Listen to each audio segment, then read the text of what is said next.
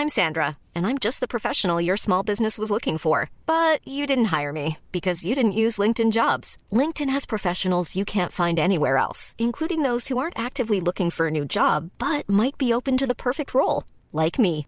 In a given month, over 70% of LinkedIn users don't visit other leading job sites. So if you're not looking on LinkedIn, you'll miss out on great candidates like Sandra. Start hiring professionals like a professional. Post your free job on linkedin.com/people today.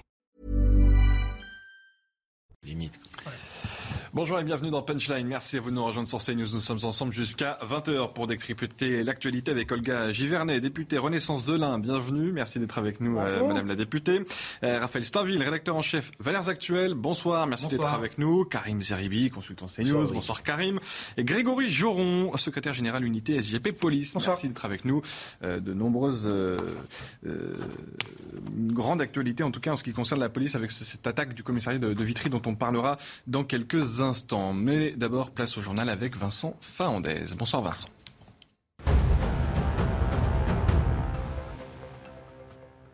27 départements sont placés en vigilance orange, principalement dans l'est du pays. Le pic de cette vague de chaleur est prévu demain avec des températures attendues entre 34 et 38 degrés. Le commissariat de Vitry-sur-Seine dans le Val-de-Marne, attaqué dans la nuit de dimanche à lundi, plusieurs personnes ont notamment jeté des cocktails Molotov et lancé des tirs de mortier face au commissariat de Vitry-sur-Seine. Et puis pour euh, finir ce rapide tour de l'actualité, on part au Venezuela avec ces centaines de bébés tortues marines nés en sécurité dans une écloserie. Elles ont été libérées sur une plage par un groupe d'enfants et de sauveteurs qui luttent contre leur extinction depuis 16 ans. Bravo à eux. Ça me fait, ça me fait penser, Karim, à, à la nouvelle sardine du port de Marseille. Ça fait une semaine qu'on parle d'un boa constrictor à Marseille. En fait, c'était une couleuvre. On vous vrai. reconnaît, les Marseillais. Vous en vrai. faites toujours des caisses. Non, Vous en faites ça. toujours des En tonnes. plus, le parc Pastré est magnifique. Si vous le connaissez pas, je vous invite à y aller. Fantastique. Vous nous avez fait croire pendant une semaine qu'il y avait un boa qui se baladait dans les rues de Marseille. du monde à Marseille, vous n'avez pas compris. C'est pas, de en comme ça que vous allez y On a de arriver. plus en plus de touristes en plus dans cette belle ville qui est souvent décriée par les faits divers. N'oubliez pas que Marseille c'est aussi autre chose. Et vous le rappelez- calanques, c'est c'est c'est Et fantastique. vous le rappelez à chaque fois que vous êtes présent euh, sur cette antenne. Olga Giverne, on va changer de sujet, on va passer euh, à l'Assemblée nationale. Euh, Vous étiez sur les bancs de, de, de l'hémicycle, j'imagine, un peu plus tôt dans, dans la journée. Question de gouvernement euh, particulièrement mouvementée, avec une passe d'armes entre la NUPES et Éric Dupont-Moretti au sujet de cette fameuse, désormais, euh, fameuse résolution euh, signée par 38 euh, députés de la NUPES concernant le régime d'Israël comparé à un régime d'apartheid. Et Éric Dupond-Moretti a, pris la parole dans l'hémicycle, ce qui a provoqué le départ des députés de la NUPES. Regardez cette séquence et vous nous expliquerez peut-être ensuite les, coulisses de ce qui s'est passé à l'Assemblée nationale tout à l'heure. Un petit mot à l'extrême gauche. Corbyn. Corbyn. Corbyn. L'apartheid. Les mots que vous avez choisis pour commenter le discours du président de la République. Ces mots-là vous collent à la peau. L'extrême droite maintenant que l'on ne peut pas oublier. Le point de détail de l'histoire du père fondateur. Les 17 ou 18 condamnations. Mais il est vrai que la justice est laxiste. Et puis, où sont passés Lousteau?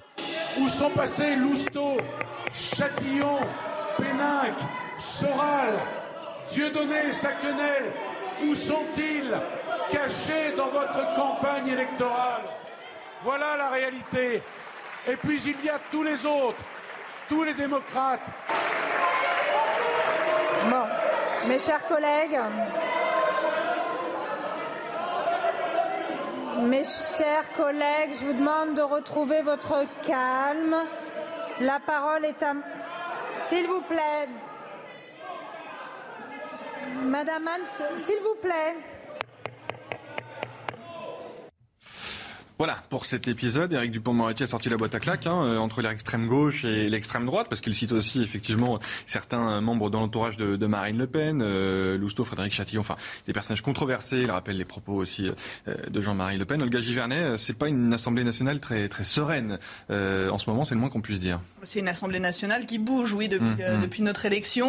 il y a coup, beaucoup d'éclat à, à, chaque fois, et je, vous, et je vous avouerai que là, du coup, j'ai mieux entendu Éric Dupont-Moretti parce que quand on est dans, oui. dans l'Assemblée, en fait, avec le brouhaha qu'il mmh. peut y avoir, parfois on n'entend même pas les personnes qui parlent au micro. Lorsqu'on est dans, dans, les médias, on capte mieux, on capte mieux le son porté par les micros. Donc là, euh, toute la séquence prend, prend, sens. On a vu effectivement euh, la NUPES se lever et partir. Moi, je suis assise d'ailleurs de, de, ce côté-là. Les, les, bancs étaient complètement euh, vides. Et, qu'on soit bien clair, c'est toute la NUPES, pas seulement non, la France y a, Insoumise. Y a Valérie Rabault et, et une autre députée ou un autre député qui sont restés. Qui sont ça, restés. Ils étaient, ils Donc deux députés 3, socialistes 3, peut-être qui sont restés. Olivier Faure a quitté et, également. Et en fait, ça, ça, a commencé au moment où Éric Dupond-Moretti a interpellé Ouais. l'extrême gauche. Et donc, euh, effectivement, ils ne se reconnaissent pas dans, ce, dans, ce, dans ces mots-là, alors que alors qu'on a tout un pan de l'hémicycle qui est à l'extrême gauche, comme on a tout un pan de l'hémicycle qui est à l'extrême droite. Et je crois qu'il s'est d'ailleurs adressé aux deux,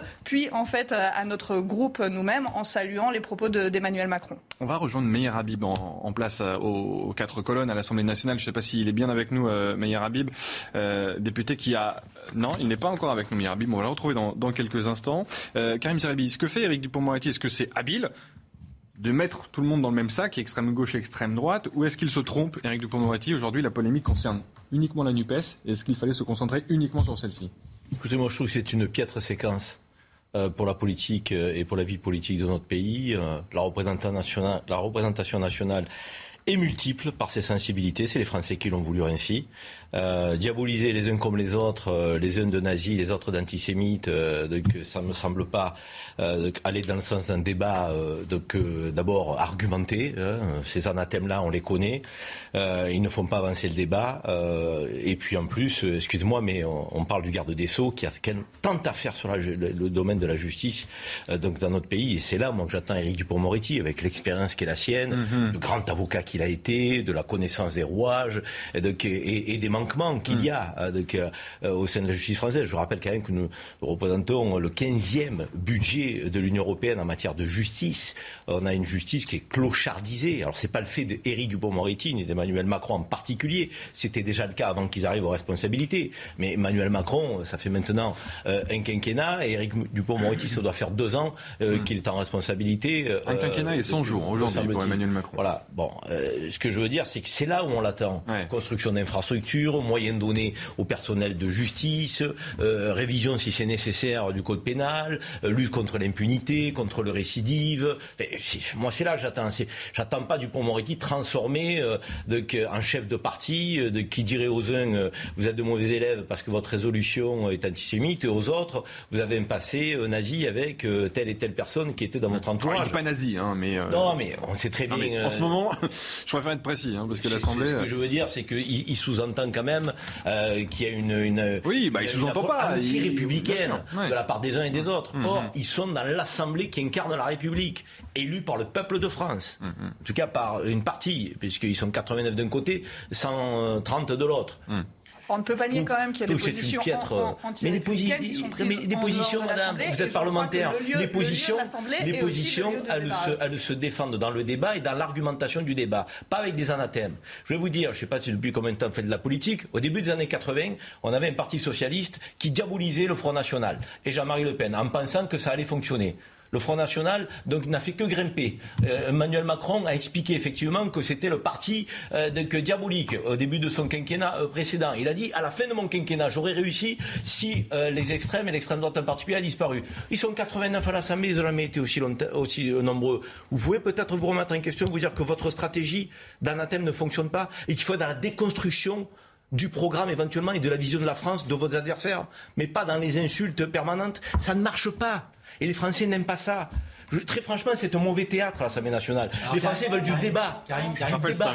alors Karim, moi je suis d'accord avec toi, c'est du mauvais, mauvais théâtre. Pour autant, euh, dans, la, dans la réponse euh, d'Éric Dupont-Moretti euh, au groupe euh, LFI, il y a quand même des choses qui sont documentées. Lorsque un certain nombre de trois députés de la, la, la France insoumise, NUPES, pendant la campagne des législatives, ont invité euh, Jérémy Corbyn, dont l'antisémitisme a été documenté au point qu'il a été obligé de, de, de, quitter la présidence du Parti travailliste, c'est vrai, c'est troublant, admettez-le. Ce qu'il dit sur le RN, c'est vrai ou pas? Mais attends, je, je, je, vais, je vais y venir.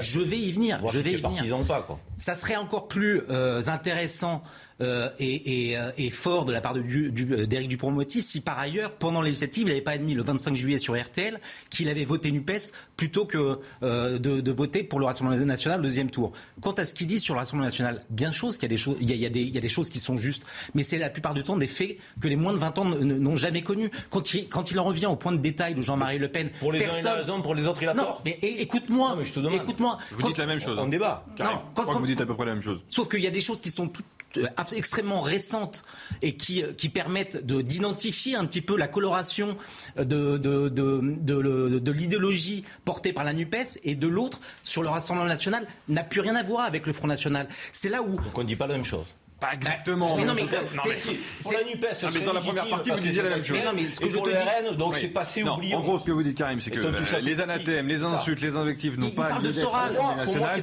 Il parle de Soral, de l'amitié de Soral avec Jean-Marie Le Pen. C'était il y a 15 ou 20 ans. Mais ce que dit Raphaël Saint-Ville, c'est qu'il y a aussi des responsabilités et que pour Moretti a d'une certaine manière raison de les soulever. On va, on va. Pas. Sur sur la NUPES. Oui, sur NUPES. Voilà, c'est ce que je dis. Il y a effectivement des faisceaux On était hier avec le grand rabbin. On était C'est le même qui a voté NUPES. On était hier avec le grand rabbin de France et il rappelait lui aussi euh, les erreurs si on parle d'erreur de la NUPES, Jérémy Corbyn, la résolution euh, sur euh, le régime d'apartheid supposé d'Israël, euh, le tweet de Mathilde Panot, le droit de retirer les contenus terroristes en moins d'une heure qui, fait l'objet d'un recours au Conseil constitutionnel de la part de la France insoumise, il y a quand même des choses, sans parler de, du soutien de David Guiraud à, l'imam expulsé dans les Hauts-de-France. On est avec Meyer Habib, député des Français de, de l'étranger, qui soutient effectivement un, un, combat farouche contre l'antisémitisme. Meyer Habib, on le sait, vous êtes reconnu pour, euh, pour cela. Et vous avez d'ailleurs euh, abordé le sujet dans l'hémicycle tout à l'heure. C'est vous qui, quelque part, êtes à l'origine de cette polémique. Vous avez interpellé le gouvernement euh, sur l'attitude de la NUPES que vous accusez d'une part d'islamo-gauchisme, mais également d'antisémitisme ou d'antisionisme, si je comprends bien, Meyer Habib. Est-ce que vous avez, encore une fois, assisté à des comportements que, vous réprimandez du côté de la NUPES? La NUPES a reçu, il y a très peu de temps, en fanfare, Jérémy Corbyn. Jérémy Corbyn est un antisémite notoire. L'antisémitisme est un délit. La haine d'Israël aujourd'hui, l'antisionisme, c'est devenu le nouvel antisémitisme, c'est un délit, c'est la réalité. Le drame de cette gauche, c'est qu'ils sont il y a eu des magnifiques, vous savez, euh, des Manuel Valls, des, euh, Bernard Cazeneuve, des Jaurès, des Léon Blum et plein d'autres. Euh, mais il y a eu aussi des Doriot, il y a eu des Laval, il y a eu la gauche qui a été beaucoup plus trouble. Et moi aujourd'hui, j'accuse cette gauche, une partie de cette gauche, puisque je crois même que, par exemple, euh, Madame Panot a décidé de retirer. Il y a bien une raison. Elle a retiré sa signature. Il y a une raison. Et là, ils ont une obsession.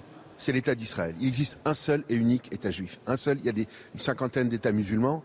Aujourd'hui, on est dans une période de réconciliation avec les accords d'Abraham.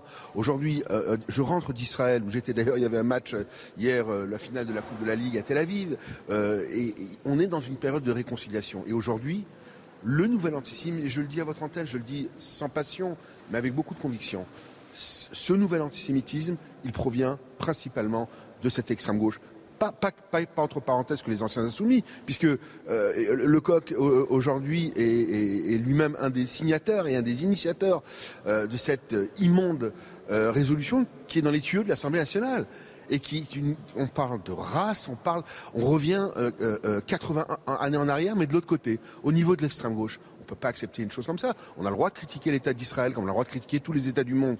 On n'a pas le droit d'être obsédé. Et ce que j'ai dit aujourd'hui, c'est qu'hélas, la France et le gouvernement que j'ai interpellé, par ses votes en permanence dans les instances internationales comme l'ONU, eh ben, ne font que de mettre de l'huile sur le feu. Lorsque y a une résolution euh, comme quoi Israël aurait un, problème avec les femmes palestiniennes au niveau de la façon dont il se comporterait avec les femmes palestiniennes. Est-ce que vous croyez qu'on a voté une résolution contre les femmes en Afghanistan, entre les femmes en Iran, une femme adultère est coupée, tuée, lapidée?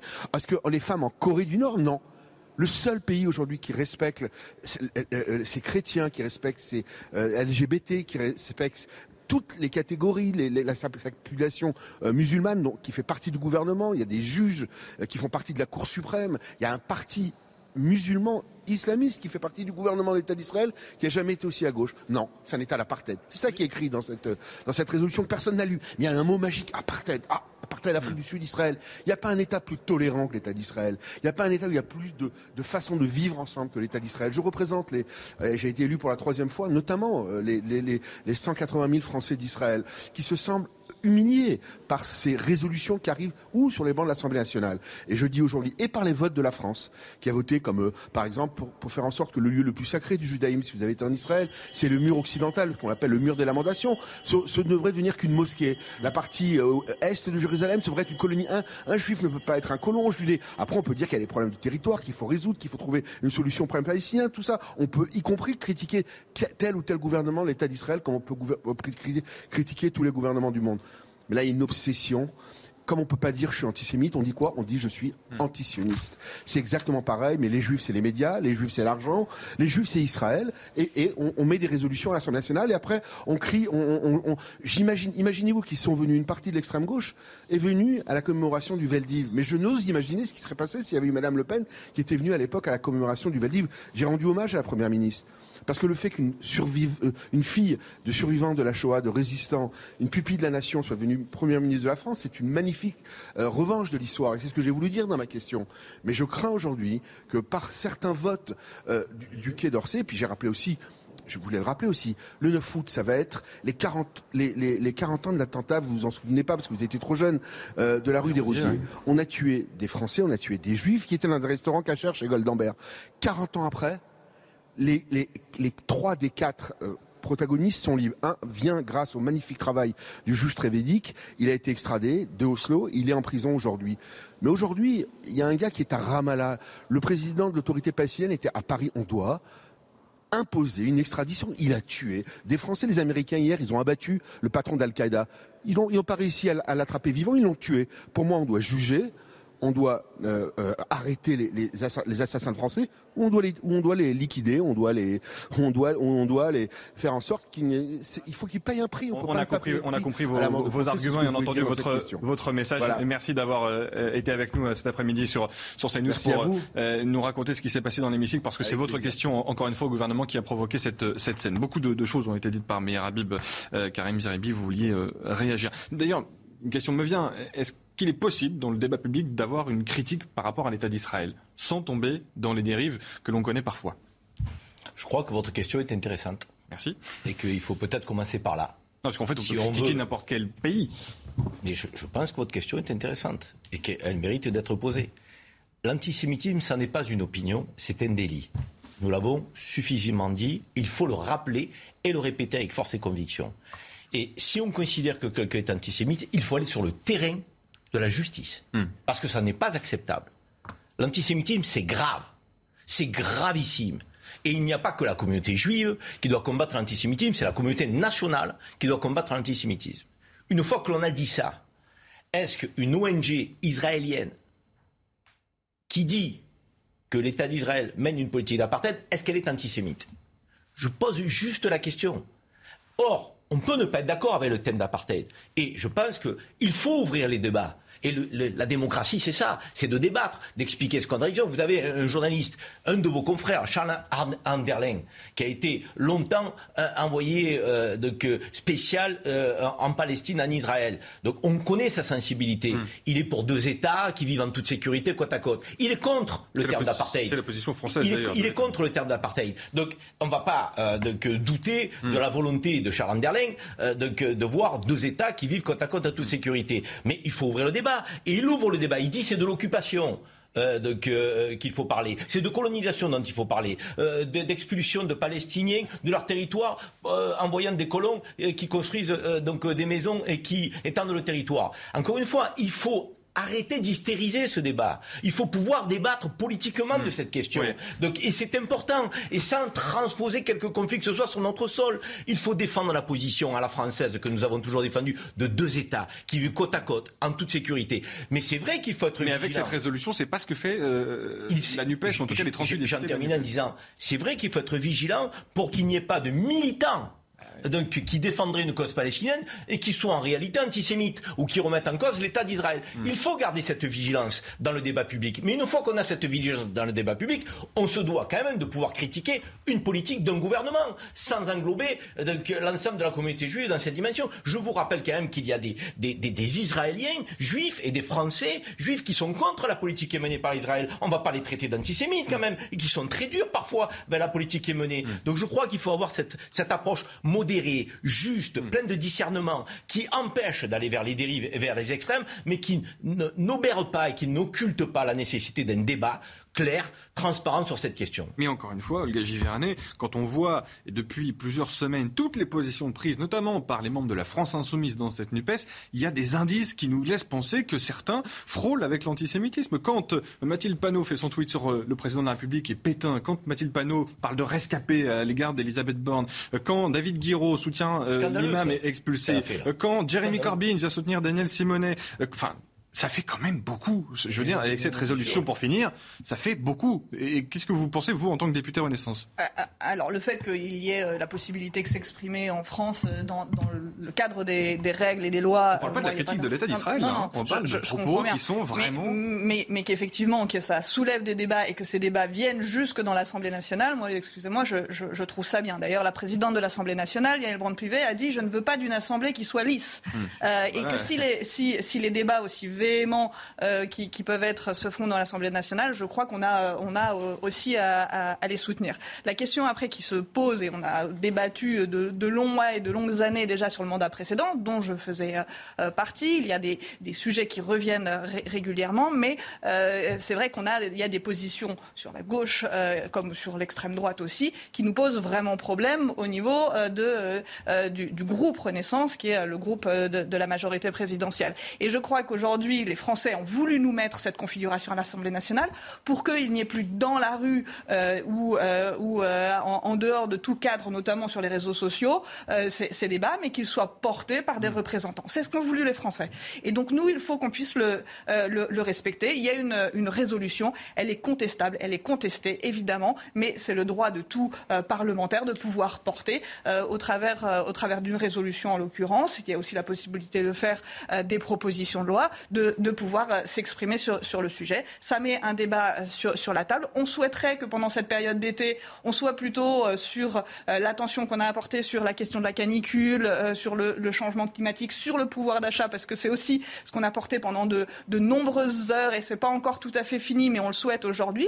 Et je tiens à le rappeler, nous avons réussi à aboutir sur notamment une, ce qu'on appelle une CMP conclusive avec le Sénat, c'est-à-dire que même avec les oppositions et l'autre chambre parlementaires que sont le Sénat, on a réussi à aboutir pour des mesures pour les Français sur les questions de carburant, sur des, euh, soutiens euh, aux familles les plus démunies. Et ça, c'est important de le rappeler. Qu'il y ait un théâtre comme ça au, sein de l'Assemblée nationale, ça ne me choque pas. Et moi, je vous le dis, je suis, je suis côté NUPES, j'en entends euh, pendant des heures et, des heures, et on a été élu pour ça. Et on va côté géographique de, de, la NUPES. Voilà, pas politique. Pas, politique, pardon, oui, effectivement, il faut, il faut peut-être. Parce que votre photo, la photo vous êtes au centre, vous, la majorité. Voilà, donc vous avez les aussi, groupes euh, sont, répartis euh, géographiquement et on est euh, regroupés ensemble. Mais c'est vrai, quand on est un peu sur les bords, on peut être plus, plus ou moins d'un côté géographique. Vous avez l'oreille droite du côté de la NUPES. C'est ça. Raphaël Stinvy. Oui, juste un, petit mot pour revenir sur cette résolution je pense que ce qui est le plus problématique, ce sont bien évidemment le choix des termes employés euh, pour euh, caractériser, euh, quand on parle d'apartheid, bien évidemment que c'est problématique. Quand 38 députés de la NUPES signent cette résolution, c'est problématique. Et pour revenir sur ce que disait Karim, ils participent et ils contribuent à importer en France le conflit euh, israélo-palestinien. Et ça, c'est insupportable. Comme s'il n'y avait pas d'autres urgences que d'enflammer euh, pas seulement le débat public, les banlieues, euh, les... et ça, pour le... moi, c'est en cela que je trouve que la NUPES est irresponsable dans le contexte que nous connaissons. Alors, est-ce que c'est pour satisfaire un public? On a déjà eu ce, débat euh, hier avec Karim Zeribi. Euh, euh, moi, je, pense que ça, ça de manière opportune, ils, le font. J'espère que c'est juste de l'opportunisme et qu'en plus, c'est pas davantage aujourd'hui une sorte d'antisémitisme qui serait ancré hmm. dans, cette, dans cette extrême gauche. Pas, comme ce que dit Michel Onfray, par exemple, dans, sa tribune dans le journal du dimanche. Bah, euh, en tout cas, moi, je pense qu'il pose les, vraies questions. Je pense qu'il pose, les vraies questions. Et je tiens à témoigner du, clivage assez récurrent hein, que la LFI est sur tous les sujets euh, apporte, alors que sur certains sujets, il y aurait besoin d'une union euh, nationale. et, là, on a un problème, effectivement, de, voir quand l'intérêt supérieur du pays est là, notamment sur, sur les questions de sécurité, on voit qu'ils ne sont pas présents et pas au, rendez-vous. Hein. Et, juste une petite précision, Elisabeth Borne a répondu après cette, cette, cette question. Vous montrer la séquence à Boris Vallot? Voilà et, pour le coup, elle n'a ciblé que la France insoumise. elle ne s'est pas trompée, contrairement à, Dupont-Moretti, qui a été dans une sorte d'enfumage, euh, parce que je pense qu'il y a des choses qui sont problématiques aussi pour lui. Et je le rappelle, il a assumé le 25 juillet d'avoir voté pour la NUPES, et quelques jours plus tard, il accuse la NUPES d'antisémitisme. Très honnêtement, moi je trouve ça totalement incohérent. La, proposition a été déposée aussi par des, euh, des, bah, députés communistes aussi. La résolution, est à, oui, la résolution est à l'origine euh, une proposition communiste. L'extrême gauche. Encore une fois, moi, je, pense qu'on manque de discernement et c'est difficile d'avoir de discernement dans le débat public aujourd'hui. C'est blanc ou c'est noir. On est pour ou on est contre. Je vois bien Raphaël, donc, euh, la posture qu'il a. Il, en permanence, évoque le fait qu'il ne faut pas diaboliser le Rassemblement national au nom de son histoire et de ce qu'il a véhiculé. En revanche, c'est ce que vous disiez au début de l'émission. Karim, peut continuer que le Rassemblement national En revanche, il valide toute diabolisation de la NUPES et de la France insoumise en particulier. Moi, à la différence de lui, je suis ni pour la diabolisation des uns, ni pour la diabolisation des autres. J'essaie d'être cohérent dans ma posture et dans mon propos. Je pense qu'il faut débattre avec les gens avec lesquels on n'est pas d'accord, mm. avec lesquels on n'a rien en commun. Et c'est ça l'art de la démocratie. Ce mm. C'est pas de, de, diaboliser, de jeter des anathèmes. Donc quand il dit euh, la France insoumise a déposé cette résolution, c'est un, c'est la Nupes, il y avait des communistes, il y avait des écologistes et il y avait des ah, socialistes. C'est pas, pas, la NUPES, c'est le Parti communiste, c'est l'intergroupe Parti communiste. Non mais, soyons précis. Les signataires, c'est pas le Parti communiste. Non, mais ce sont les parlementaires de la NUPES. Vous savez comment ça marche Toute sensibilité. Vient d'un ça vient du Parti communiste. Oui, mais vous savez aussi comment ça marche quand on analyse les signataires. Quand on analyse les signataires, ils sont pas que communistes, mm. que Français Insoumise ou que écologistes. Ils sont effectivement dans cet arc qu'on mm. appelle la NUPES, qui est leur union de la gauche version 2022. Et donc, il est facile, encore une fois, Raphaël, à la différence de toi. Moi, je suis prêt à débattre euh, de, des contradictions de la NUPES, des errements de la NUPES, comme ceux du Front National et du Rassemblement National aujourd'hui. Est-ce que Raphaël Karim, Olga Givernet, est-ce que la NUPES vous tend un piège, en fait, à tous dans, dans, dans, dans ce débat que l'on vit au jour, euh, au jour le jour, au quotidien? Bah, ce piège de mettre un écran de fumée derrière les questions de pouvoir d'achat, les questions de sécurité. Euh, aujourd'hui, on parle de la NUPES. Que Grégory Joron fait, j'ai une question, parce que du coup, euh, moi, je ne suis pas féru de, droit constitutionnel, dit, euh, du règlement d'assemblée, ni quoi. Ni quoi. Enfin, je, clairement, je, je, vous pose une question, madame la députée, c'est pas un piège. Si vous ne pouvez pas répondre, ce ne sera pas très grave, personne ne vous en voudra. pas moi, en tout cas. mais une résolution portée par 38 députés, pour le coup. Il me semble qu'il y en a 577 dans l'Assemblée. Enfin, clairement, il n'y a pas un filtre pour faire en sorte que ce soit audible. Quel temps on perd alors que finalement, c'est même pas 10% de l'Assemblée nationale qui porte ce genre de résolution, et ça fait perdre du temps à tout le monde. Est-ce qu'il n'y a pas, euh, clairement, parce que je veux bien que ce soit évidemment euh, le berceau de la démocratie et du débat politique, clairement, mais si 38 seulement 38 députés portent quelque chose et occultent, euh, ou en tout cas font perdre du temps à l'ensemble de leur représentation nationale, ça pose un vrai problème de démocratie, justement. Alors, je ne sais pas si ça fait perdre du temps, mais effectivement, le projecteur qui est mis dessus, c'est un projecteur médiatique, mmh. voire des réseaux sociaux. Donc, l'amplification, mmh. parfois, d'un élément n'est pas à mesure de ce que, de ce que représentent en fait ces, ces personnes-là. Donc, euh, donc nous, on doit faire avec, et c'est pour ça qu'on est aussi. Euh, qu'on est Techniquement, la résolution portée par 38. Et, je, sais même, je, sais, je sais même pas si elle est inscrite à l'ordre du jour. Il me semble, il me semble pas du tout. Mais euh, eux qu'elles soient inscrites ou pas, l'intérêt, l'intérêt, c'est que vous n'êtes pas obligé de passer du temps à l'Assemblée nationale dans les débats parce qu'il y a une résolution qui est posée. Elle peut être retoquée, elle peut ne pas être mise à l'ordre du jour. Donc, comme dit la, madame la députée, c'est plus dans le débat médiatique hmm. que l'on n'en parle qu'à l'Assemblée nationale elle-même. Parce que dans l'organisation des travaux, il y a euh, des niches dédiées à chacun des groupes d'opposition et chacun propose ce qu'il a proposé. Euh, ce sera mis à, l'Assemblée. Il faudra se mobiliser aussi pour euh, la, repousser en temps et en heure. Et là, encore une fois, je n'ai pas en tête exactement le calendrier qui sera probablement à la, rentrée maintenant. Mais là, pour ce, coup-là, c'est vrai que le, coup de projecteur est donné de manière médiatique. Et d'ailleurs, quand on pose une, résolution pour l'avoir fait également, euh, c'est de, pouvoir aussi euh, euh, communiquer dessus. Hein. Raphaël Steinville, Karim Zeribi, je sais que vous voulez prendre la parole, Grégory Joron aussi, tout le monde veut prendre la parole, mais je vous promets que vous voulez simplement remercier Madame la députée, vous avez raison, elle vous a expliqué ce qui était une résolution et, effectivement elle est plutôt, plutôt médiatique que parlementaire, hein, cette résolution. vous voulez prendre la parole, mais en fait on n'a qu'une minute de pub, donc vous revenez dans une minute. Et je vous promets qu'on bouge pas et, nos téléspectateurs vous écouteront, ils seront encore là. La pause et on se retrouve tout de suite. C'est fini la pub carrément. Je vous ai dit une minute, c'est court. Hein. Excusez-moi. On est de retour. On est de retour sur Punchline. On fait un, petit tour par la rédaction pour rejoindre Vincent Fernandez, le rappel des titres et on poursuit notre débat. Et à la une, les vives tensions entre la Chine et les États-Unis. Nancy Pelosi a atterri à Taïwan ce soir malgré les avertissements de la Chine.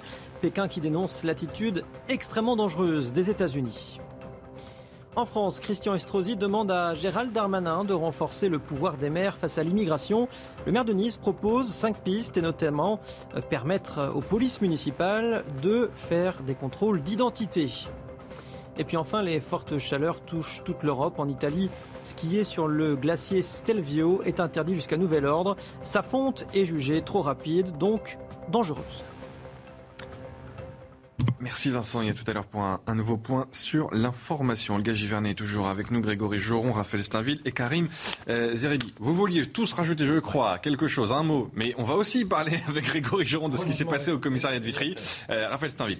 Oui, juste pour revenir, parce que nous ces échanges, on rappelle pour ceux qui n'étaient pas là, euh, vif entre Eric Dupont-Moretti et la NUPES. Vous nous rappeliez euh, cette tribune de Michel Onfray qui a remis finalement le projecteur sur, sur cette, sur cette résolution il y a quelque chose qu'il ne faut pas oublier dans ce qu'il dit. C'est-à-dire qu'en fait, on a l'impression qu'on tombe dans le piège de la NUPES. Euh, la réalité, c'est que ce que dit d'abord Michel Onfray, c'est qu'il y a une responsabilité de l'État, et à commencer par celle d'Emmanuel Macron, qui, lors de son discours du. Non, mais c'est important. Non, non, mais je regarde Grégory Joron, je me dis, j'ai peur pour vos sujets. Lors de son, discours qu'il a voulu faire très dans la machine. Pour, euh, sur, le, sur, les, sur la rafle du Veldiv, il a pointé tous les, antisémitismes, tous les antisémitismes, sauf un. C'est-à-dire qu'il est revenu sur l'antisémitisme de l'extrême droite. Hum. Il n'est pas revenu sur ce nouvel antisémitisme qui, fait, qui, qui est, euh, qui est installé, inscrit de manière durable, malheureusement, en France et dans un certain nombre de quartiers. Et, et ça, je pense que c'est la première faute, et il faut malheureusement euh, le, le, souligner parce que c'est très important. D'abord, moi, je ne suis pas dans une compétition des antisémites ou de l'antisémitisme. Tous les antisémites sont à combattre, quel que soit donc euh, leur obédience et l'endroit d'où ils viennent. Ça, c'est la première chose. Je ne suis pas à géométrie variable dans ma lutte contre l'antisémitisme. Elle doit être forte, donc sans faiblesse, mais auprès de tous les antisémites, quels qu'ils soient. Deuxièmement, les Français ont élu, ça ne nous a pas échappé depuis le mois de juin dernier, des députés de sensibilités très différentes au sein de l'Assemblée nationale, ce qui a fait que la majorité présidentielle a une majorité relative, mais pas absolue. Et elle doit aller chercher des forces d'appoint auprès d'autres parlementaires pour faire passer des projets de loi ou attendre que ceux-ci, euh, que ces derniers s'abstiennent, si elle veut que ces, ces, projets passent. En revanche, avoir une diversité de sensibilités à l'Assemblée nationale, ça n'est pas attendre euh, de ces sensibilités une obstruction permanente. Et je pense que les Français, ce n'est pas ce qu'ils souhaitent. Ce qu'ils souhaitent, c'est du débat. C'est du débat de fond sur la vision de la France que les uns et les autres portent. C'est des propositions pour améliorer leur vie quotidienne par les uns et les autres, hum. mais ça n'est pas de l'obstruction. Hum. Or, il y a un reproche qu'on peut faire donc, à la NUPES, c'est que depuis qu'ils sont rentrés à l'Assemblée nationale en force, ils nous donnent l'impression, et dans les faits, c'est un peu ce qui se traduit, que n'être que dans l'obstruction dans l'impossibilité, durant ce quinquennat qui s'ouvre, de voter à un moment donné, pourquoi pas, avec la majorité présidentielle euh, si des propositions étaient intéressantes. Ça, pour moi, c'est de la politique politicienne que les Français ne veulent pas. Ils n'en veulent plus. et c'est pareil pour le RN. Donc, je pense que si le RN et la NUPES sont dans des postures d'obstruction, ça ne fonctionnera pas. ils n'enregistreront pas le succès qu'ils ont euh, euh, enregistré aux élections législatives dans l'esprit des Françaises et des Français. Ils se trompent pour les échéances à venir. Les Françaises et les Français veulent qu'on co-construise un projet donc pour améliorer leur vie quotidienne. S'il faut aller de temps en temps vers l'union nationale, allons-y. Hum, hum. Allons-y lorsque c'est nécessaire. L'intérêt, euh, non mais l'intérêt général doit dépasser les intérêts particuliers. Or là, on a l'impression que les uns et les autres jouent uniquement d'intérêts particuliers au nom de leur sensibilité. Ça, moi personnellement, ça m'est insupportable. On touche quelquefois du doigt quand même cette, bah, cette union nationale, mais en tout cas ces, alliances notamment avec les républicains et la majorité relative. Ça arrive. Je crois qu'il était important de rappeler sur l'antisémitisme que c'est une lutte de tous les jours, de tous les instants. On n'attend pas les moments de devoir de mémoire pour se rappeler euh, les risques que nous avons euh, euh, en France, en Europe, partout dans, le monde sur justement ces, attaques. simplement pour revenir sur la diabolisation des diabolisations, il faut que chaque groupe soit clair dans ses positions. Et clair, pas de manière complètement idéologique, mais aussi de manière pragmatique par rapport à ce que le pays vit et ce que les Françaises et les Français vivent. Donc là, ces débats doivent se, faire. D'ailleurs, il y a euh, des majorités qui se trouvent, peut-être euh, avec les républicains, mais pas que. On a aussi euh, du côté des socialistes une volonté d'agir, d'avancer sur la question de la sobriété énergétique. Et ça, il va falloir les trouver parfois député par député dans, dans, les groupes pour pouvoir apporter aux Français des solutions. Je crois que justement ces postures d'obstruction, le Rassemblement national a essayé de s'en extraire. C'est peut-être là aussi où est le piège. C'est parce que justement on n'entend pas tout à fait les positions du, Rassemblement national. Hmm. Il porte quelques amendements. Il vote aussi euh, ce que nous euh, pouvons euh, apporter. On ne va jamais les chercher. Ça, c'est quelque chose de très, très clair. Et de la même manière, sur l'extrême gauche également,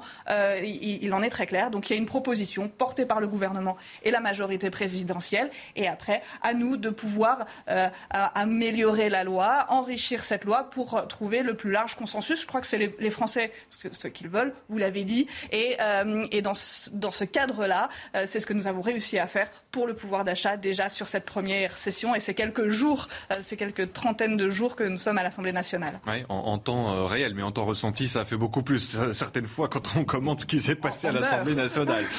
et parfois en heure, vous, pour vous les, députés, et, ces longues nuits de, de débat. Et on le rappelle, hein, c'était peut-être qu'un échauffement parce que de gros gros textes vont arriver par la suite. Vous allez prendre des vacances normalement les députés, je dis bien normalement à partir de, de jeudi, jeudi soir, c'est bien ça, vous me le confirmez. Si, tout se passe bien, si tout se passe bien, la concorde se, fait réellement. Euh, et avec les sénateurs aussi euh, qui examinent aussi les, textes ensemble avec les, députés. Voilà ce qu'on pouvait dire en tout cas sur ce qui s'est passé une nouvelle fois euh, dans l'hémicycle des débats houleux entre, entre les différents groupes.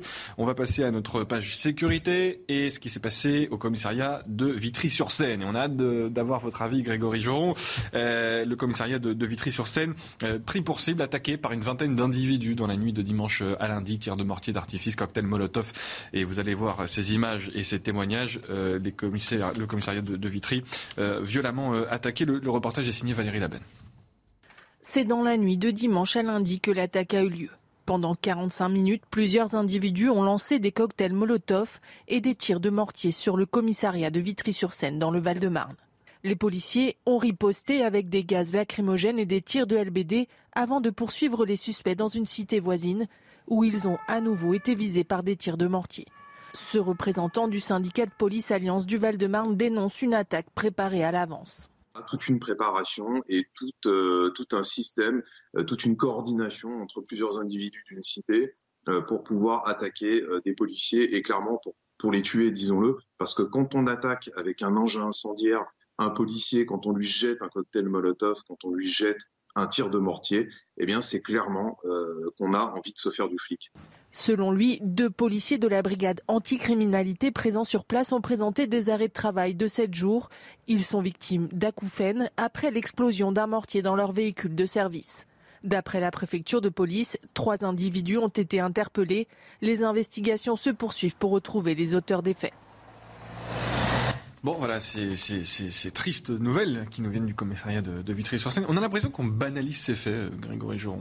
Même si on en parle hein, régulièrement. Ah, on les banalise parce qu'on en parle souvent, mais euh, vous avez raison de le dire. Et je pense que c'est surtout important de rappeler. Il y a eu trois interpellations. Euh, moi, j'attends de voir la manière dont, dont, le parquet va, va, classer l'infraction. En fait, c'est super important, la qualification. je rappelle qu'on a une loi qui date de 2007, qui fait, suite aux émeutes, justement, dans les banlieues en 2005. il y a une loi qui vient spécifiquement justement euh, euh, euh, reconnaître le guet-apens et l'attaque en, bande organisée. Là, on est pleinement là-dedans. On a 20, 20 individus cagoulés, cocktail Molotov, mortier, équipés, déterminés, qui viennent attaquer un commissariat. Donc c'est clairement une attaque en bonne organisée. Et je rappelle juste que ça, c'est un crime. Donc il ne faut pas le banaliser. C'est un crime aux yeux de la loi. Donc les trois personnes qui sont interpellées, ce sont des criminels. Hum, hum. Donc si ce sont des criminels, j'ose espérer que ça ne sera pas classé en violence volontaire ou en, enfin, en groupe armé avec quelques circonstances aggravantes, mais clairement classé, classifié, qualifié comme étant un crime au moyen de l'article 222-14-1 du Code pénal. Soyons clairs, soyons fermes. Et c'est ce que j'attends. D'ailleurs, je l'avais demandé moi au garde des Sceaux quand je l'avais vu euh, euh chez les États généraux de la, justice. Avant, euh, quand on avait eu déjà une séquence un peu compliquée euh, avec les policiers qu'on avait été reçus par le Premier ministre Jean Castex à Matignon, suite à de multiples refus d'obtempérer qui avaient entraîné d'ailleurs des décès malheureusement dans nos rangs. Et, et on avait une, une, recherche justement sur les infractions et sur ce qu'on pouvait hmm. essayer d'améliorer. Moi, j'avais dit déjà, utilisons l'éventail pénal à notre disposition. L'éventail pénal à notre disposition, c'est ça. Et ça, est-ce que vous pouvez faire une circulaire pour rappeler à vos parquets que déjà la qualification, ça a quand même un sens et qu'aujourd'hui, on banalise parce qu'en fait, on le voit tous les jours. Vous avez de sérieux doutes il Sur le fait. que ça puisse être classé ah, Il l'a fait. Oui, mais là, euh, oui, bien sûr. Il l'a fait, donc ça, je ne peux rien dire, il l'a fait. Euh, on était assez. Maintenant, il faut, clairement que ça soit euh, utilisé. Dire, on, a, on a un code pénal, des fois on fait un, fait divers, une loi, on a quelque chose dans, mm. la, dans la loi qui prévoit que ce genre de fait doit être criminel et criminalisé. Il ne faut, pas, faut pas baisser la garde. Il faut aller là-dessus. Ces gens-là, il y a des collègues qui sont blessés 7 jours d'ITT, bah, ça rentre dans le premier alinéa, c'est 10 ans de prison prévu et 150 000 euros d'amende. C'est ça que prévoit le code pénal. Il n'y a pas besoin d'aller chercher des trucs, des machins, comme on améliore. C'est ça. Et nous, on attend que ça soit qualifié de cette sorte-là. Hmm. Commençons par le début.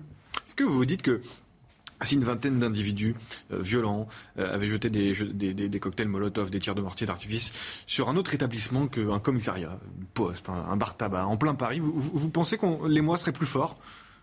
Ce que vous dites, on est policier, finalement, d'une certaine manière, on se dit que euh, c'est quasiment notre lot quotidien. On cherche toujours la raison. On se demande des fois pourquoi un commissariat est attaqué, qu'est-ce qui en fait, il n'y a pas de raison. Il n'y a pas de bonne raison, de toute façon. Et il n'y a pas de raison qui va légitimer une action de, de, de, de cette, de cette, de cette sorte-là. Donc voilà. Mais est-ce que vous dites qu'on s'est habitué, en fait, à ce que les, les, policiers soient pris pour cible Mais oui, mais enfin, tout le monde, enfin, on s'habitue. Je pense que nous, notre boulot, c'est de rappeler qu'il ne faut pas s'y habituer. Et que mm-hmm. justement, il faut taper fort. Et que justement, il ne faut pas délictualiser ce genre de mm. fait, alors qu'on a, on a un arsenal qui nous permet de, rappeler simplement que c'est un crime. Je veux dire, les mots ont un sens quand même, surtout dans notre, dans notre belle République. Donc c'est un crime. Ces gens-là sont des criminels. Si ce sont des criminels, il faut les traiter comme tels. Et nous, c'est simplement ça qu'on demande.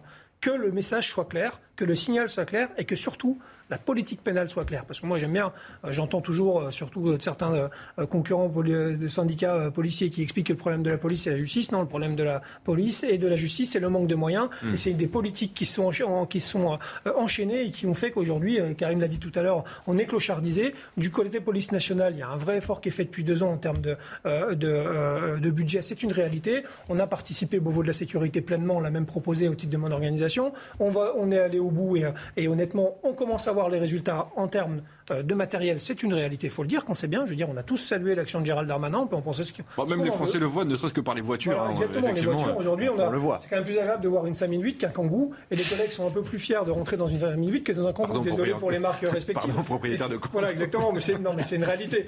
Après, c'est pas pour autant qu'en termes d'ergonomie, c'est des fois plus exact pour le camping. mais, je veux dire, à un moment donné, il y a aussi la fierté d'avoir des, des, des, matériels qui sont bien sûr qui, ressemblent à quelque chose. Et, c'est la politique qui se voit en tout cas. Par contre, au niveau justice, les États généraux viennent d'être posés. Je veux dire, il y a un chantier gigantesque. Il y a malheureusement un manque de tout. C'est une clarté. Mais moi, je pense qu'il y a surtout, et je le dis, alors ça fait jamais plaisir, mais je l'assume, il y a surtout un manque de politique pénale cohérente. Et à un moment donné, il faudra y aller quand même, hmm. parce que de toute façon, c'est trop visible. Vous ne pointez pas la réponse pénale? C'est parce que, mais pardon, mais euh, c'est la politique pénale dans son ensemble, sa globalité. Par exemple, je suis désolé, mais quand la circulaire Belloubet du 23 mars 2019 vient poser le fait qu'on euh, supprime les courtes peines, c'est de la politique pénale. Ce ne sont pas les magistrats. Les magistrats, on leur impose finalement mmh, euh, de, rendre la prison comme étant l'exception.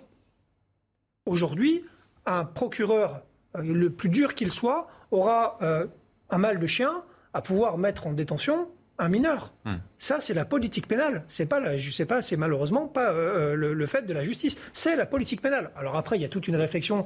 Je veux dire là euh, sur la sanction pénale aujourd'hui. Qu'est-ce qu'une sanction pénale en France? Est-ce qu'on sanctionne le délinquant? Est-ce qu'on répare la victime et est-ce qu'on protège la société? Et finalement, est-ce qu'on réussit à réinsérer les gens? Aux trois questions, c'est non.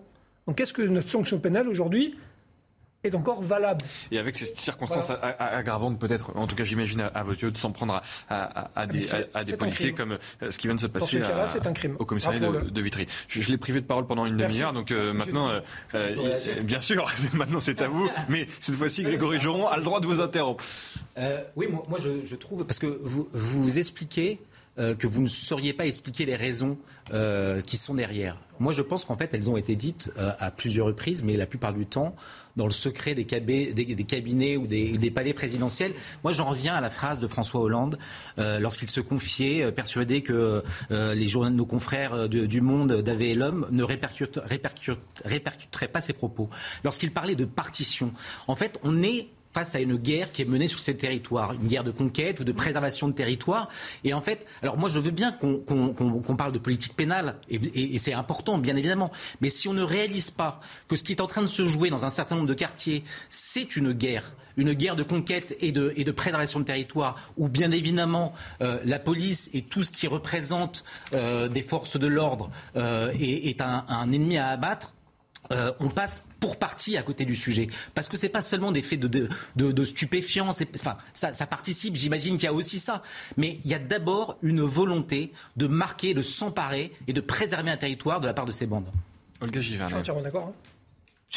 Bon, j'imagine, mais, mais, euh, pardon, mais oui, je suis non, non, mais j'imagine que vous étiez d'accord. Mais on parle aux politiques là, euh, et à, une députée de, la majorité. Qu'est-ce qu'il faut faire? Quelle réponse est possible quand on entend ce témoignage euh, d'un policier déjà sur la politique pénale, mais non seulement aussi sur ce qui vient d'être dit, c'est-à-dire cette partition que dénonçait François Hollande et ces, ces actes criminels qui ont lieu sur le territoire français. Moi, je crois qu'il faut évidemment pas opposer la police et la, et la justice. Il y a ça a été dit d'ailleurs par voilà des, des fonctionnements. On parlait de, de réponse pénale, voire de délai de réponse pénale et peut-être la fois, des, fois aussi de découragement lorsqu'on y a une action policière et que derrière c'est pas forcément suivi dans, dans des délais. Et ça on l'a tout à fait euh, on l'a tout à fait compris. Je suis d'accord pour le crime, c'est pas du tout un, fait divers. Et aujourd'hui on est euh, régulièrement en train de dénoncer euh, les attaques faites à, tout, à tous ces, toutes ces personnes qui sont là pour Est-ce que Gérald Darmanin n'est pas un peu seul dans votre majorité? la, police, les, les, pompiers, les soignants lorsqu'ils étaient là pour nous protéger au niveau, au niveau sanitaire. Et je crois que les, même les discours qui les attaquent directement euh, ne, ne, nous aide pas justement à les reconnaître. Et que les moyens euh, qui ont été mis depuis, euh, depuis le mandat précédent, plus, plus de 10 000 policiers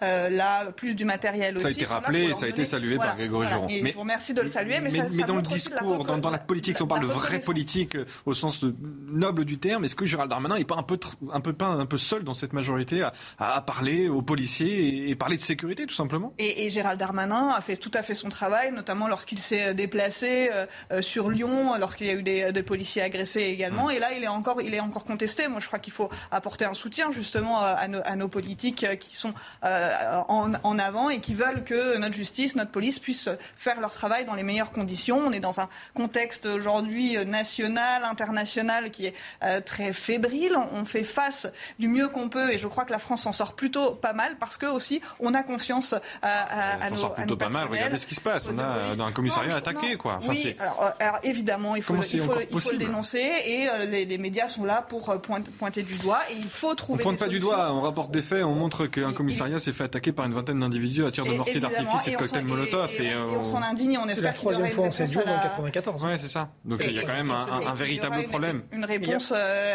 à, la hauteur de, tout cela. Et mais, mais encore une fois, il faut pouvoir s'en indigner parce que si aujourd'hui, dans un discours politique autre qu'on peut avoir dans les oppositions, il donne du crédit et de la légitimité à ce type à ce type d'attaque, c'est euh, c'est pas possible. Donc on a un État de droit et il faudrait avoir une solidarité, une, unité nationale de l'ensemble de la classe politique et nous ne l'avons pas encore aujourd'hui. Et je crois qu'il faut pouvoir le dénoncer et même le dénoncer euh, dans les dans l'hémicycle pour que pour que, euh, que, que les Français sachent au moins qui n'adhèrent pas à cette solidarité politique.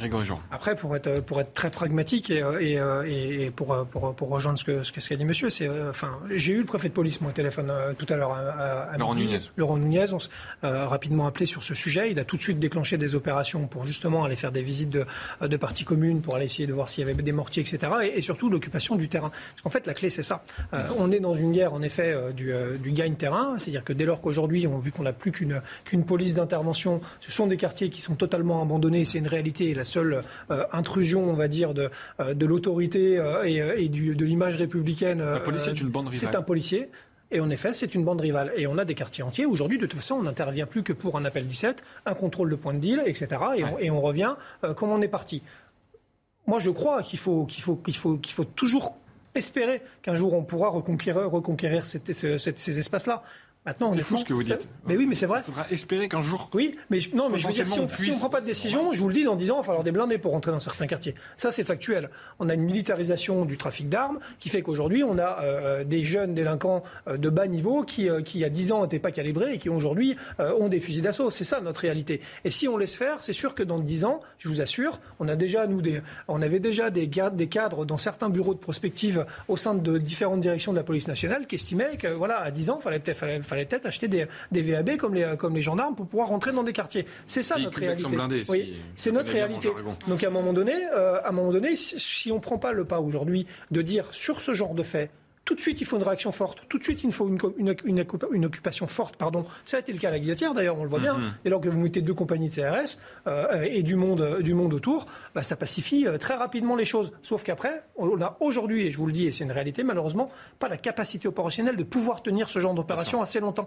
C'est surtout ça notre difficulté. Donc là, Vitry-sur-Seine, il faut taper un grand coup, il faut mettre du monde, il faut occuper le terrain pendant 15 jours, 3 semaines, un mois, 2 mois, 2 ans, et faire en sorte que les gens seraient habitués à la, à la présence policière pacifique.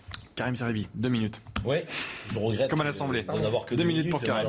Mais, vous êtes en deuxième heure. Éminemment important. Au plus l'on attendra euh, pour mettre le paquet euh, sur ces politiques, au plus l'on aura des difficultés donc, euh, à les résoudre, ces problématiques. Elles sont profondes. Elles ne datent pas d'hier. Et elles nécessitent des investissements de la part de l'État républicain.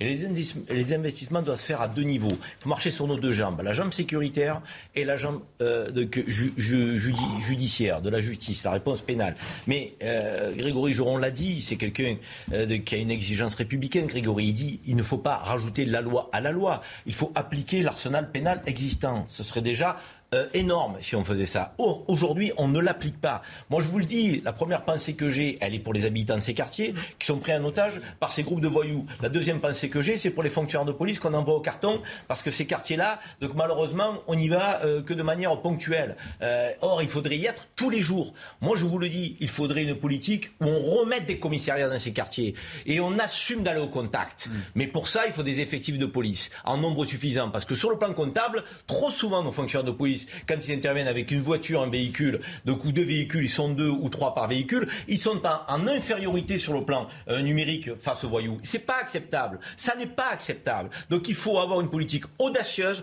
courageuse, d'investissement à la fois effectif de police, pour reconquérir ces quartiers, mais avec des commissariats Allons-y, hmm. allons-y. Ils veulent, ils veulent, Ils, veulent, mais il faut se les donner. Si on n'a pas les moyens, vous parlez comme si nous étions donc un État en, voie de développement. Quoi qu'il en coûte sécuritaire. Mais, mais c'est quoi qu'il en coûte sécuritaire? Je vais vous dire une chose. Ces investissements, mon cher Loïc. Hmm ils nous permettront de faire des économies sur la casse derrière. bien sûr, si on Parce que la casse nous coûte plus cher. En disant, on peut la rentrer, bien sûr, vous avez raison. Hein, c'est catastrophique ce qui se passe, l'état de ces quartiers. Donc parfois, ça ressemble effectivement au tiers-monde. Il y a des gens qui se sentent abandonnés. Il y a des copropriétés qui sont même plus entretenues. Il n'y a pas de service public. Moi, je veux qu'on aille à la reconquête. Hmm. il faut aller à la reconquête en repacifiant ces quartiers. C'est d'abord l'ordre. Et ensuite, on construit derrière une réponse éducative, une réponse euh, culturelle, une réponse sportive. Mais si vous pensez que on va simplement avec la politique de la ville, sans remettre de l'ordre, pouvoir apporter une réponse, c'est un leurre. Donc il faut marcher sur nos deux jambes, une jambe sécuritaire, police de proximité, commissariat dans le quartier, une jambe pour la justice, appliquons le code pénal. Je triche, vous avez été très bon parce que vous êtes sur deux minutes pile poil. À l'Assemblée, à l'Assemblée, vous ne hein. seriez pas interrompu. Mais je grappille, je fais une minute pour, pour, pour Grégory Joron et Olga Givernet qui vont nous quitter. Olga Givernet, il y a déjà la musique, donc ça vraiment 30 secondes, un dernier mot là-dessus. Simplement pour réagir, on n'est pas sur les mêmes territoires, moi je suis dans le département de l'Ain, mais j'ai vu tous les efforts qui ont été faits pour justement augmenter les effectifs de police et de gendarmerie. Les postes étaient ouverts, on n'arrivait pas à les, à, les, pourvoir, mais ça va dans le bon sens et je crois que c'est une des, des, solutions. C'est une réponse. Le mot de la fin pour Grégory Le mot de la fin pour Grégory Moi, je suis sur Les postes étaient ouverts pour le, pour le recrutement policier? Pour, pour, la gendarmerie. Pour la gendarmerie. et je suis désolée, et on a mis du temps, mais aujourd'hui, on a tous nos postes de gendarmes et on, et, on a une baisse de, de la délinquance. Allez, merci en tout cas d'être venu, Madame la députée. Merci Grégory Joron. À bientôt euh, sur les antennes de, de CNews. Euh, on vous retrouvera évidemment tous les deux dans de prochaines émissions. On marque une nouvelle pause et on se retrouve en deuxième heure avec Karim Zeribi, Raphaël Stainville et de nouveaux invités. Restez bien avec nous, vous regardez Punchline. De retour sur le plateau de Punchline, merci d'être euh, fidèle à CNews. Nous retrouvons deux nouveaux invités. Euh, Philippe Ballard, député Rassemblement National de l'Oise, merci d'être euh, avec nous. Et François Pupponi, ancien député et habitué des antennes de CNews. Karim Zeribi et Raphaël de Stainville sont toujours avec nous. Un point sur l'info avec Vincent Fernandez. Et on commence notre discussion dans quelques minutes. Vincent Fernandez. Et à la une, ces vives tensions entre la Chine et les États-Unis. Nancy Pelosi a atterri à Taïwan ce soir. Malgré les avertissements de la Chine, Pékin dénonce l'attitude extrêmement dangereuse des États-Unis et annonce des actions militaires ciblées. En France, Marine Le Pen tenait une conférence de presse cet après-midi à l'Assemblée nationale. Elle réclame notamment l'arrêt des sanctions contre la Russie. Aujourd'hui, euh, il faut être vraiment de mauvaise foi pour ne pas constater que, euh, contrairement euh, aux rodomontades de notre gouvernement, l'économie russe n'est pas à genoux. C'est une succession d'échecs, la stratégie qui a été euh, mise en œuvre par l'intermédiaire de ces sanctions. Je souhaite donc que non seulement elles s'atténuent, mais qu'en réalité elles disparaissent pour éviter à l'Europe de se retrouver face à un blackout, notamment concernant les importations de gaz, qui, encore une fois, peut voir la situation dégénérer. de cette taxe et c'était une promesse de campagne d'Emmanuel Macron. Et puis enfin, la sécheresse n'épargne plus aucun département en France. Tout le territoire est touché, y compris Paris et sa petite couronne, alors qu'une nouvelle vague de chaleur euh, est aujourd'hui arrivée dans le pays et 27 départements sont en alerte orange. Merci Vincent Fernandez. On vous retrouve tout à l'heure pour un nouveau point sur l'actualité. Euh, Philippe Ballard, simplement sur cette position exprimée par Marine Le Pen tout à l'heure à l'Assemblée nationale, la fin des sanctions russes. Euh, vous souscrivez bien évidemment à ce qui a été dit par euh, la présidente de votre groupe, mais c'est assez, c'est assez j'allais dire étonnant, non, parce que c'est une position qui peut s'entendre, mais iconoclaste dans la classe politique. Non, mais qui peut s'entendre. Enfin, quel est le résultat? Hum, À court terme. le résultat à court terme. boycotter le gaz russe. Hum bah, ils ont fermé le robinet. On n'a pas à le boycotter. Euh, et alors maintenant, on va en racheter en passant par l'Égypte ou en passant euh, par l'Inde. Le rouble n'a jamais été euh, aussi fort. Euh, l'économie russe, je ne vais pas dire en pleine santé, mais enfin, euh, n'est pas impactée parce qu'ils ont tiré les conséquences de 2014. Euh, parlez-en aux éleveurs de porc breton. Ouais, les, les, les, bonnets rouges que eh ben, ils ont, Les Russes sont devenus euh, autosuffisants pour un certain nombre de produits euh, alimentaires, ce qui n'est pas du tout le cas de, de la France.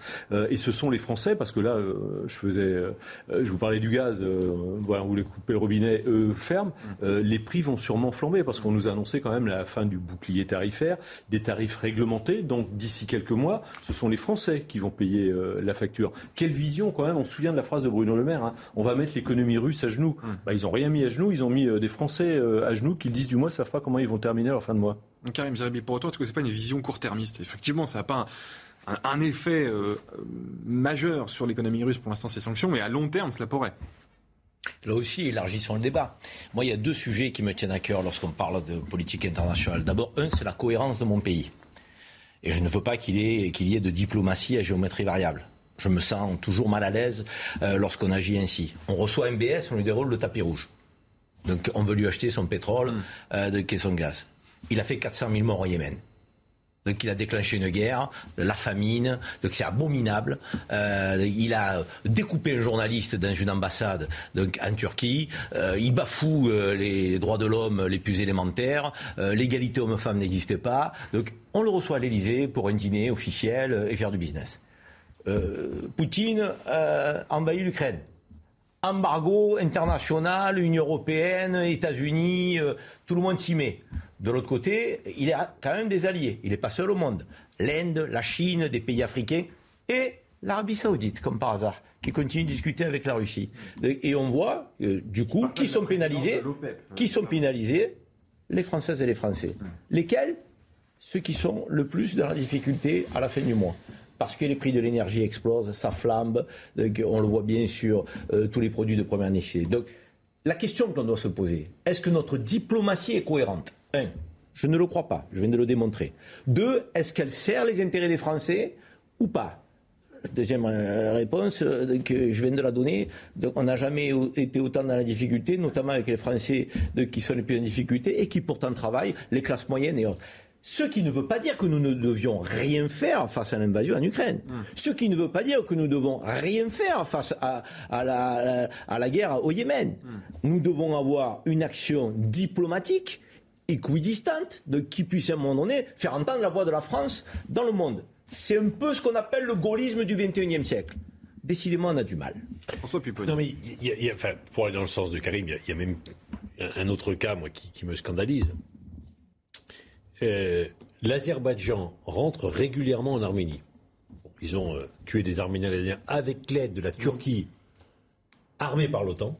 Les AWACS de l'OTAN ont servi à les tirer sur des Arméniens au Karabakh. Très bien. On, se fâche avec Poutine parce qu'il entre en Ukraine, alors qu'aujourd'hui l'Azerbaïdjan rentre régulièrement en Arménie, qui est un pays euh, souverain. Bon. Que font les Européens? Ils courent à Bakou acheter du gaz.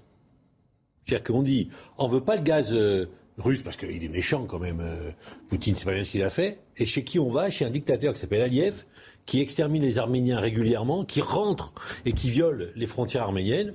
Et on dit, ah bah lui, on peut lui acheter du gaz. qui s'assoit sur les cessez-le-feu. Qui s'assoit sur les cessez-le-feu. Qui, qui, a des prisonniers, qui a des prisonniers euh, de guerre arméniens qu'il ne veut pas rendre, contrairement à toutes les règles du droit international. Et on dit, bah là, on peut. Donc, donc cette, cette diplomatie à géométrie variable, elle est insupportable. Il y a un moment, oui, effectivement, il va falloir qu'on ait un peu plus de, de rigueur dans l'opposition, mais on voit bien que c'est la géométrie variable. Et c'est alors, alors, pour le commun des mortels, ça passe inaperçu parce que les gens ne savent pas tout ça. Bah, ça passe inaperçu, pas forcément au prix du, du, du, carburant, par exemple. Oui, non, mais, quand, je veux dire, non, mais, non, mais là, Karim, ça a des répercussions. On, a euh, décidé, on a décidé de ne plus acheter le gaz et les trucs. Et eh ben, on fait quoi? On va l'acheter deux fois plus cher ailleurs à des gens qui sont pas plus fréquentables que Vladimir Poutine. Mais, c'est quoi les, raisons? Parce que ce, discours qu'on a tous peut aussi parfois alimenter le, complot. Hein. On se dit, tiens, il tape sur Poutine, mais pas sur Aliyev, mais plutôt sur. Enfin, il y a des raisons à ça. La diplomatie, elle n'est pas hésitante, elle n'est pas improvisée. Il y a quand même des raisons à cela, Raphaël Pourquoi euh, on est parfois dur, effectivement, avec un pays, pas avec un autre Ça s'explique. On appelle ça la réelle politique. Il y a la réelle euh, euh, politique, il y a des postures morales qui, qui sont aussi, compte tenu du contexte international, vous piègent. Souvenez-vous quand même, malgré tout, d'abord, je voulais juste remercier François Pupponi pour, pour ce petit rappel sur, sur l'Arménie et, et, les choix qui ont été, qui ont été faits, qui, parce que c'est totalement passé sous silence dans les mmh. médias. Euh, pour rappel, quand même, il y a quatre mois, souvenez-vous, euh, Emmanuel Macron, en conférence de presse, se réjouissait euh, le rouble Davis, l'économie russe a été mise à bas. Voyons un peu ce qui s'est passé. En fait, la politique des sanctions, elle n'a une efficacité que si tous les partenaires, mais pas seulement européens, sont sur la même ligne, ou presque. Là, quand vous avez déjà euh, le G20, euh, la Russie qui, euh, a son, rond de serviette et qui continue à faire des affaires, comment voulez-vous qu'on soit sérieux avec la politique des 27 Lorsque ils continuent à commercer avec, l'Inde, avec la Chine, avec un grand nombre de partenaires, bien évidemment que les sanctions que l'on prend sont inefficaces, absurdes et nous retournent en pleine face. Et on le voit sur le prix du pétrole, sur le prix du gaz. Après, avec en plus des dispositifs qui rendent les choses encore plus perverses. C'est-à-dire que euh, on, rappelait tout à l'heure que euh, aujourd'hui, on a dénoncé des contrats qui étaient faits, qui étaient, qui étaient, euh, qui étaient en euros, pour des contrats avec d'autres partenaires qui sont faits en dollars, alors même que l'euro a totalement dévissé. Si, si, mais c'est vrai. Et, et, donc, on achète plus cher aujourd'hui à l'Inde et à d'autres pays un, une essence ou du gaz qui est beaucoup plus cher que, que si on avait continué nos accords avec, avec la Russie. Non, mais je crois que, enfin, vous posiez la question pourquoi, mais il y a deux choses. Il n'y a pas de vision, tout simplement. Mm-hmm. Emmanuel Macron n'a pas de vision euh, diplomatique. Que je pense une, une, absence de vision française ou c'est un problème européen? C'est-à-dire que quand on a l'Allemagne qui est euh, ultra dépendante au gaz russe, euh, n'a pas la même position que les Français et ça met du temps et finalement c'est pour ça que c'est inefficace. On ne parle pas d'une seule et même voix. C'était le deuxième point. Je vous disais, un, il n'y a pas de vision franco-française, si je puis dire. Et après, et après, bah, il y a l'Union européenne. Et on est 27. Et là, tout le monde est embarqué sur le même navire, on suit, même si ça ne va pas dans notre intérêt, puisqu'on est dépendant euh, au gaz russe, pour reprendre cet exemple, à 17%, euh, les Allemands c'est 40%. Euh, du coup, ils remettent en, fonction leur centrale à charbon. Ils ont arrêté le nucléaire. Enfin, quand on fera le bilan de Merkel, là je fais un pas de côté, mais c'est dramatique, c'est pathétique. Enfin, c'est quasiment, pour la première fois depuis des années, l'Allemagne a une balance commerciale déficitaire. déficitaire. Ça risquerait de s'aggraver en plus. Non, mais je pense que les opinions européennes risquent très rapidement de se lasser de, des sanctions qu'on a imposées à la Russie. Mais ce que vous oubliez de dire, messieurs, vous ne l'avez pas cité, je suis désolé, donc, euh, mais on ne peut pas éviter ça. Nous sommes suiveurs aujourd'hui d'une politique qui est une politique américaine. Mmh. Mais fait, quand même, à un moment donné, il ne faut pas oublier de le rappeler. Je veux dire, ce sont les États-Unis qui ont intérêt aujourd'hui à ce que nous soyons dans une relation euh, conflictuelle mmh. avec la Russie ce sont les mêmes États-Unis qui ont intérêt à ce que la Chine donc, envahisse Taïwan. et la visite de la euh, présidente du Congrès, Nancy Pelosi, à Taïwan n'est pas faite pour euh, mettre euh, de l'huile dans les rouages, mais plutôt de l'eau dans le gaz. C'est un jeu de mots actuel avec notre crise énergétique. La réalité, c'est que les États-Unis se sont retransformés en gendarmes du monde, donc, ayant, avec une volonté diplomatique de créer un conflit là, d'en résoudre là, de fermer les yeux ici. Donc c'est insupportable.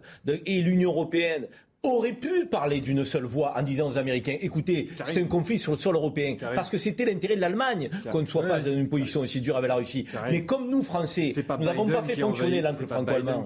Pardon C'est pas Biden qui pousse Vladimir Poutine envers l'Ukraine non plus. Mais personne n'a dit ça. Je suis en train de vous dire. Je crois, je crois avoir été clair tout à l'heure en vous disant nous aurions pu adopter une autre posture de refus de l'envahissement de l'Ukraine et de la guerre en Ukraine que celle qui a été choisie. Celle qui a été choisie au nom de l'embargo que, les États-Unis voulaient encore plus important. Hmm. C'est eux qui ont poussé dans ce sens. C'est pas Biden. nous avons été suiveurs. C'est pas Biden qui pousse. Mais... Attention à ce qu'on dit, ce qu'on dit. les États-Unis créent des conflits. Non, non, non, non, mais Poutine. Bah, en Irak, Poutine, mais, en Irak, il y avait des armes de destruction massive. Non, mais Poutine, mais Poutine a tort. Poutine a Non, mais Colin. Non, non, mais je crois qu'ils n'ont pas changé. C'est un peu dans leur gène. Enfin, quand Colin Powell monte, on a tous en scène l'image, il monte à la tribune de l'ONU avec des feuilles. Vous voyez, il a Saddam Hussein, les armes de destruction massive. C'était faux. Ça a été des centaines de milliers de morts après. Et ça a déstabilisé complètement une région. Poutine a entièrement tort d'envahir l'Ukraine. Et ah ce que je veux dire, c'est que les Américains, les Américains et l'OTAN l'ont un peu poussé. Parce que ça fait des années qu'avec l'Ukraine, ils jouent et qui viennent sur avec les frontières avec les frontières russes. Voilà, je répète, ils l'ont fait. Ils, l'ont ah, C'est une vérité. Si on se place du, côté des gens qui, ah non, bah, oui, mais quand on veut élargir l'OTAN en incluant l'Ukraine, il est évident qu'il veut s'arrêter une petite tension. l'OTAN, c'est que vous êtes aux frontières. Mais vous avez aussi des demandes et les faire rentrer dans l'Union européenne. D'accord, mais quel intérêt, quel intérêt d'aller, quel intérêt d'aller aujourd'hui à Le monde est déjà en crise avec la guerre en Ukraine. Hmm. Quel intérêt pour Pelosi d'aller aujourd'hui à Taïwan, d'aller exciter les Chinois il y a, un moment où multiplier les foyers de tension. D'accord, mais donc ça vient dire que par rapport à ce qui arrive à juste titre, c'est que les Américains cherchent les lieux de tension un peu partout pour reprendre le sentiment, pour redonner le sentiment que eux sont les maîtres du monde et qu'on euh, peut s'interroger sur ça. Et est-ce que les Européens ont intérêt à suivre cela? Le gaz de schiste oui. américain. Bah, on en apporte. Vous hein, ne le produit pas en France, on l'achète aux États-Unis. on en apporte. Qui veulent nous fourguer le gaz de schiste. Il y a un enjeu économique aussi pour les États-Unis. Hum. Relancer cette économie via ce conflit qui est sur le territoire euh, de, européen. Ne soyons pas dupes. Moi, je ne veux pas, encore une fois, dire que tout est de la faute des États-Unis. C'est d'abord notre non, je veux qu'on soit rigoureux, précis et modéré dans ce qu'on dit, parce qu'effectivement, on peut aussi instiller des doutes chez nos téléspectateurs quand on dit qu'il y a des, des, des conflits qui sont créés. Le premier c'est Poutine. Mais il n'y a pas de débat là-dessus. Voilà. Non, mais je tiens à préciser. Vous avez raison. Et, merci Marine Le Pen de nous avoir emmené sur un débat qui n'était pas prévu sur les sanctions. Non, mais comme quoi elle pose des bonnes questions. Bah, comme quoi elle pose des questions, en tout cas, qu'on mérite d'être. D'être débattu. non, mais si, on arrête les sanctions. Non, si, la réponse, on arrête les sanctions. Vous vous souvenez de la. On n'était pas pour, maintenant on les a enclenchés, on vient en arrière et on les arrête. Bon, en tout cas, voilà, c'était pas prévu de, de, faire ce débat. On, on, on, a écouté ça dans le journal tout à l'heure de Vincent Fernandez et, et, et, on a répondu à quelques questions. On va revenir en France, si vous le voulez bien, avec ce qui s'est passé euh, hier dans, dans les Hauts-de-France et cette décision de Gérald Darmanin, euh, mais pas seulement parce que la décision est politique de la part du ministre, du ministre de l'Intérieur, mais ça vient aussi de la préfecture du Nord. Je le rappelle aussi pour euh, les détracteurs. Euh, ah, on n'a pas le droit de jouer le son de Gérald Darmanin, mais je vais, quand même euh, expliquer à nos téléspectateurs de quoi on va parler. C'est l'expulsion de cet imam euh, dans, le Nord, euh, cet imam accusé d'avoir tenu des, propos offensants à l'égard de la communauté juive, notamment. Cet imam qui a d'ailleurs été défendu aujourd'hui, notamment à l'Assemblée nationale, par certains députés de la France insoumise, Karim Zeribi. Est-ce que vous donnez raison à certains députés de la France insoumise sur cette question en disant, bon, la procédure n'est pas parfaite en, tout cas, c'est ce que disent certains députés. Moi, j'ai pour habitude d'être légaliste, de faire confiance euh, de, qu'à nos institutions républicaines, notamment à nos services, de renseignement qui font un travail, faut-il le rappeler, remarquable, puisqu'ils déjouent des attentats terroristes sur notre sol assez régulièrement dans la plus grande discrétion. Euh, je ne connais pas cet imam. Je vous avoue que ce que j'ai pu lire ici ou là, euh, c'est qu'il a tenu des propos alors antisémites, qui parfois euh, pouvaient semer le trouble aussi sur les, les questions de terroristes, d'égalité homme-femme et autres je ne peux pas dire, moi, que je les ai entendus, que je les ai lus, que je les ai vus de sa propre bouche. Bah, je dis, je fais confiance au service. et je pense que le préfet. En disant, euh, par exemple, euh, il dit que les juifs euh, sont ingrats. Le peuple juif est ingrat, il doit être rappelé alors. si, Si, le ministre de l'Intérieur dit ça, on va, quand même faire confiance. Il, il, il, a dit, ministre de l'Intérieur. Un député de la France Insoumise, c'est qu'en gros, il n'a rien commis de, ah délictuel, et, donc on n'a pas le droit de l'expulser. il, dit, il fait. C'est pire que ça. Guiraud dit. Guiraud, David Guiraud, dit euh, je, ne soutiendrai jamais les propos homophobes et antisémites. Mais ça, c'est pas le problème. Donc, ils sont homophobes et antisémites. Reconnaît. Quelque part, il reconnaît que les propos homophobes et antisémites. Mais je me place sur le problème de principe. On peut pas. Voilà. Sauf que la procédure, pour l'instant, elle est, elle n'a pas encore été attaquée. Il est passé devant la commission d'expulsion dirigée par un magistrat qui a validé l'expulsion. Le ministre de l'Intérieur a demandé aux, Marocains de signer le retour. Et donc, il est la procédure qui est acceptée. Est acceptée. Il ne pourra faire un recours qu'une fois. Qu'une fois, voilà. une fois, une fois le recours mis en place, il, enfin après, il pourra faire un recours. Bon. Donc, pour l'instant, la procédure, elle est régulière. Bon. Moi, j'ai toujours eu un doute parce que dès lors qu'il est français, il dit marocain, pardon, marocain, avec des enfants français nés en France, on verra bien ce que dira la justice française. Mais pour l'instant, la procédure, elle suit son cours. Bon, et les propos, on les rappelle. Euh, il a quand même dit, en parlant des attentats euh, qui ont été commis euh, par Daesh sur le, sol national, euh, que ce sont des pseudo-attentats. moment, il faut le, dossier, le, dossier, il est comme ça. Le dossier, il est comme ça. Et pourtant, si on entend Manuel Bompard, il dit cette personne, on lui reproche aucun délit. À partir de ce moment-là, ça ne peut pas être laissé dans un état de droit arbitraire. Non, non, ce qu'il dit, c'est qu'il dit pas que ça. S'il a commis des délits, il fallait les sanctionner en France. Moi, j'ai recopié une partie de son communiqué, euh, puisqu'il est député de la circonscription qui englobe. Ah, pardon, moi je parlais de David Guiraud qui dit son comportement n'a pas changé depuis les faits évoqués en commission euh, d'expulsion. Il y a tout ce qui a été euh, rappelé, mais quand on remonte le temps, on s'aperçoit qu'il a eu des propos extrêmement graves en 2004 notamment. Et 2004, ça fait 18 ans. Qu'est-ce qui s'est passé bah, Qu'est-ce qui s'est passé pendant 18 ans Qu'est-ce qui s'est passé en 18 ans Non, mais même. Non, mais il était, il avait, si c'était de l'antisémitisme, on pouvait agir. Non, mais c'est pas depuis le séparatisme. Donc, 18 ans sans rien faire. Et il n'était plus, parce que ce qu'il faut savoir, c'est quand même, il est né en France, donc il a été français jusqu'à sa majorité. Voilà. Et il a renoncé à sa, ça en dit long quand même sur sa volonté euh, d'intégration, d'assimilation. Employons le mot qui, bon, voilà, qu'on souhaiterait. Il a répudié sa nationalité française. Voilà. Il a répudié parce que son père lui a demandé et lui était entièrement d'accord. Donc, quand on met tout ça, les briques là, on les construit.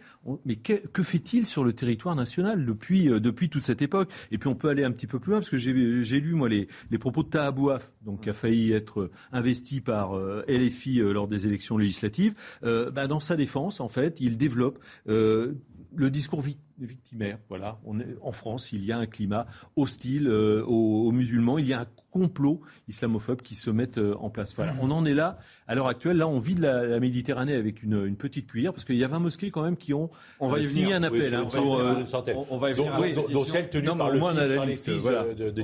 On, va venir à, la pétition, mais je voulais juste qu'on écoute quand même Gérald Darmanin qui s'est exprimé à l'Assemblée nationale sur ce sujet tout à l'heure. Le 29 euh, juillet dernier, j'ai en effet signé euh, moi-même l'arrêté d'expulsion ministérielle de M. Hassan euh, Iqiyoussen. Je veux rappeler que ce monsieur est né en France, à Denain, et qu'il avait la possibilité d'ailleurs de devenir français, mais il a fait le choix lui-même à sa majorité de ne pas choisir la nationalité de notre pays. Et il tient depuis plusieurs années, vous l'avez dit, un discours haineux, en particulier sur les réseaux sociaux, mais aussi dans des lieux de culte. Je veux ici dire à ceux qui soutiennent M. Iqiyoussen, le peuple juif,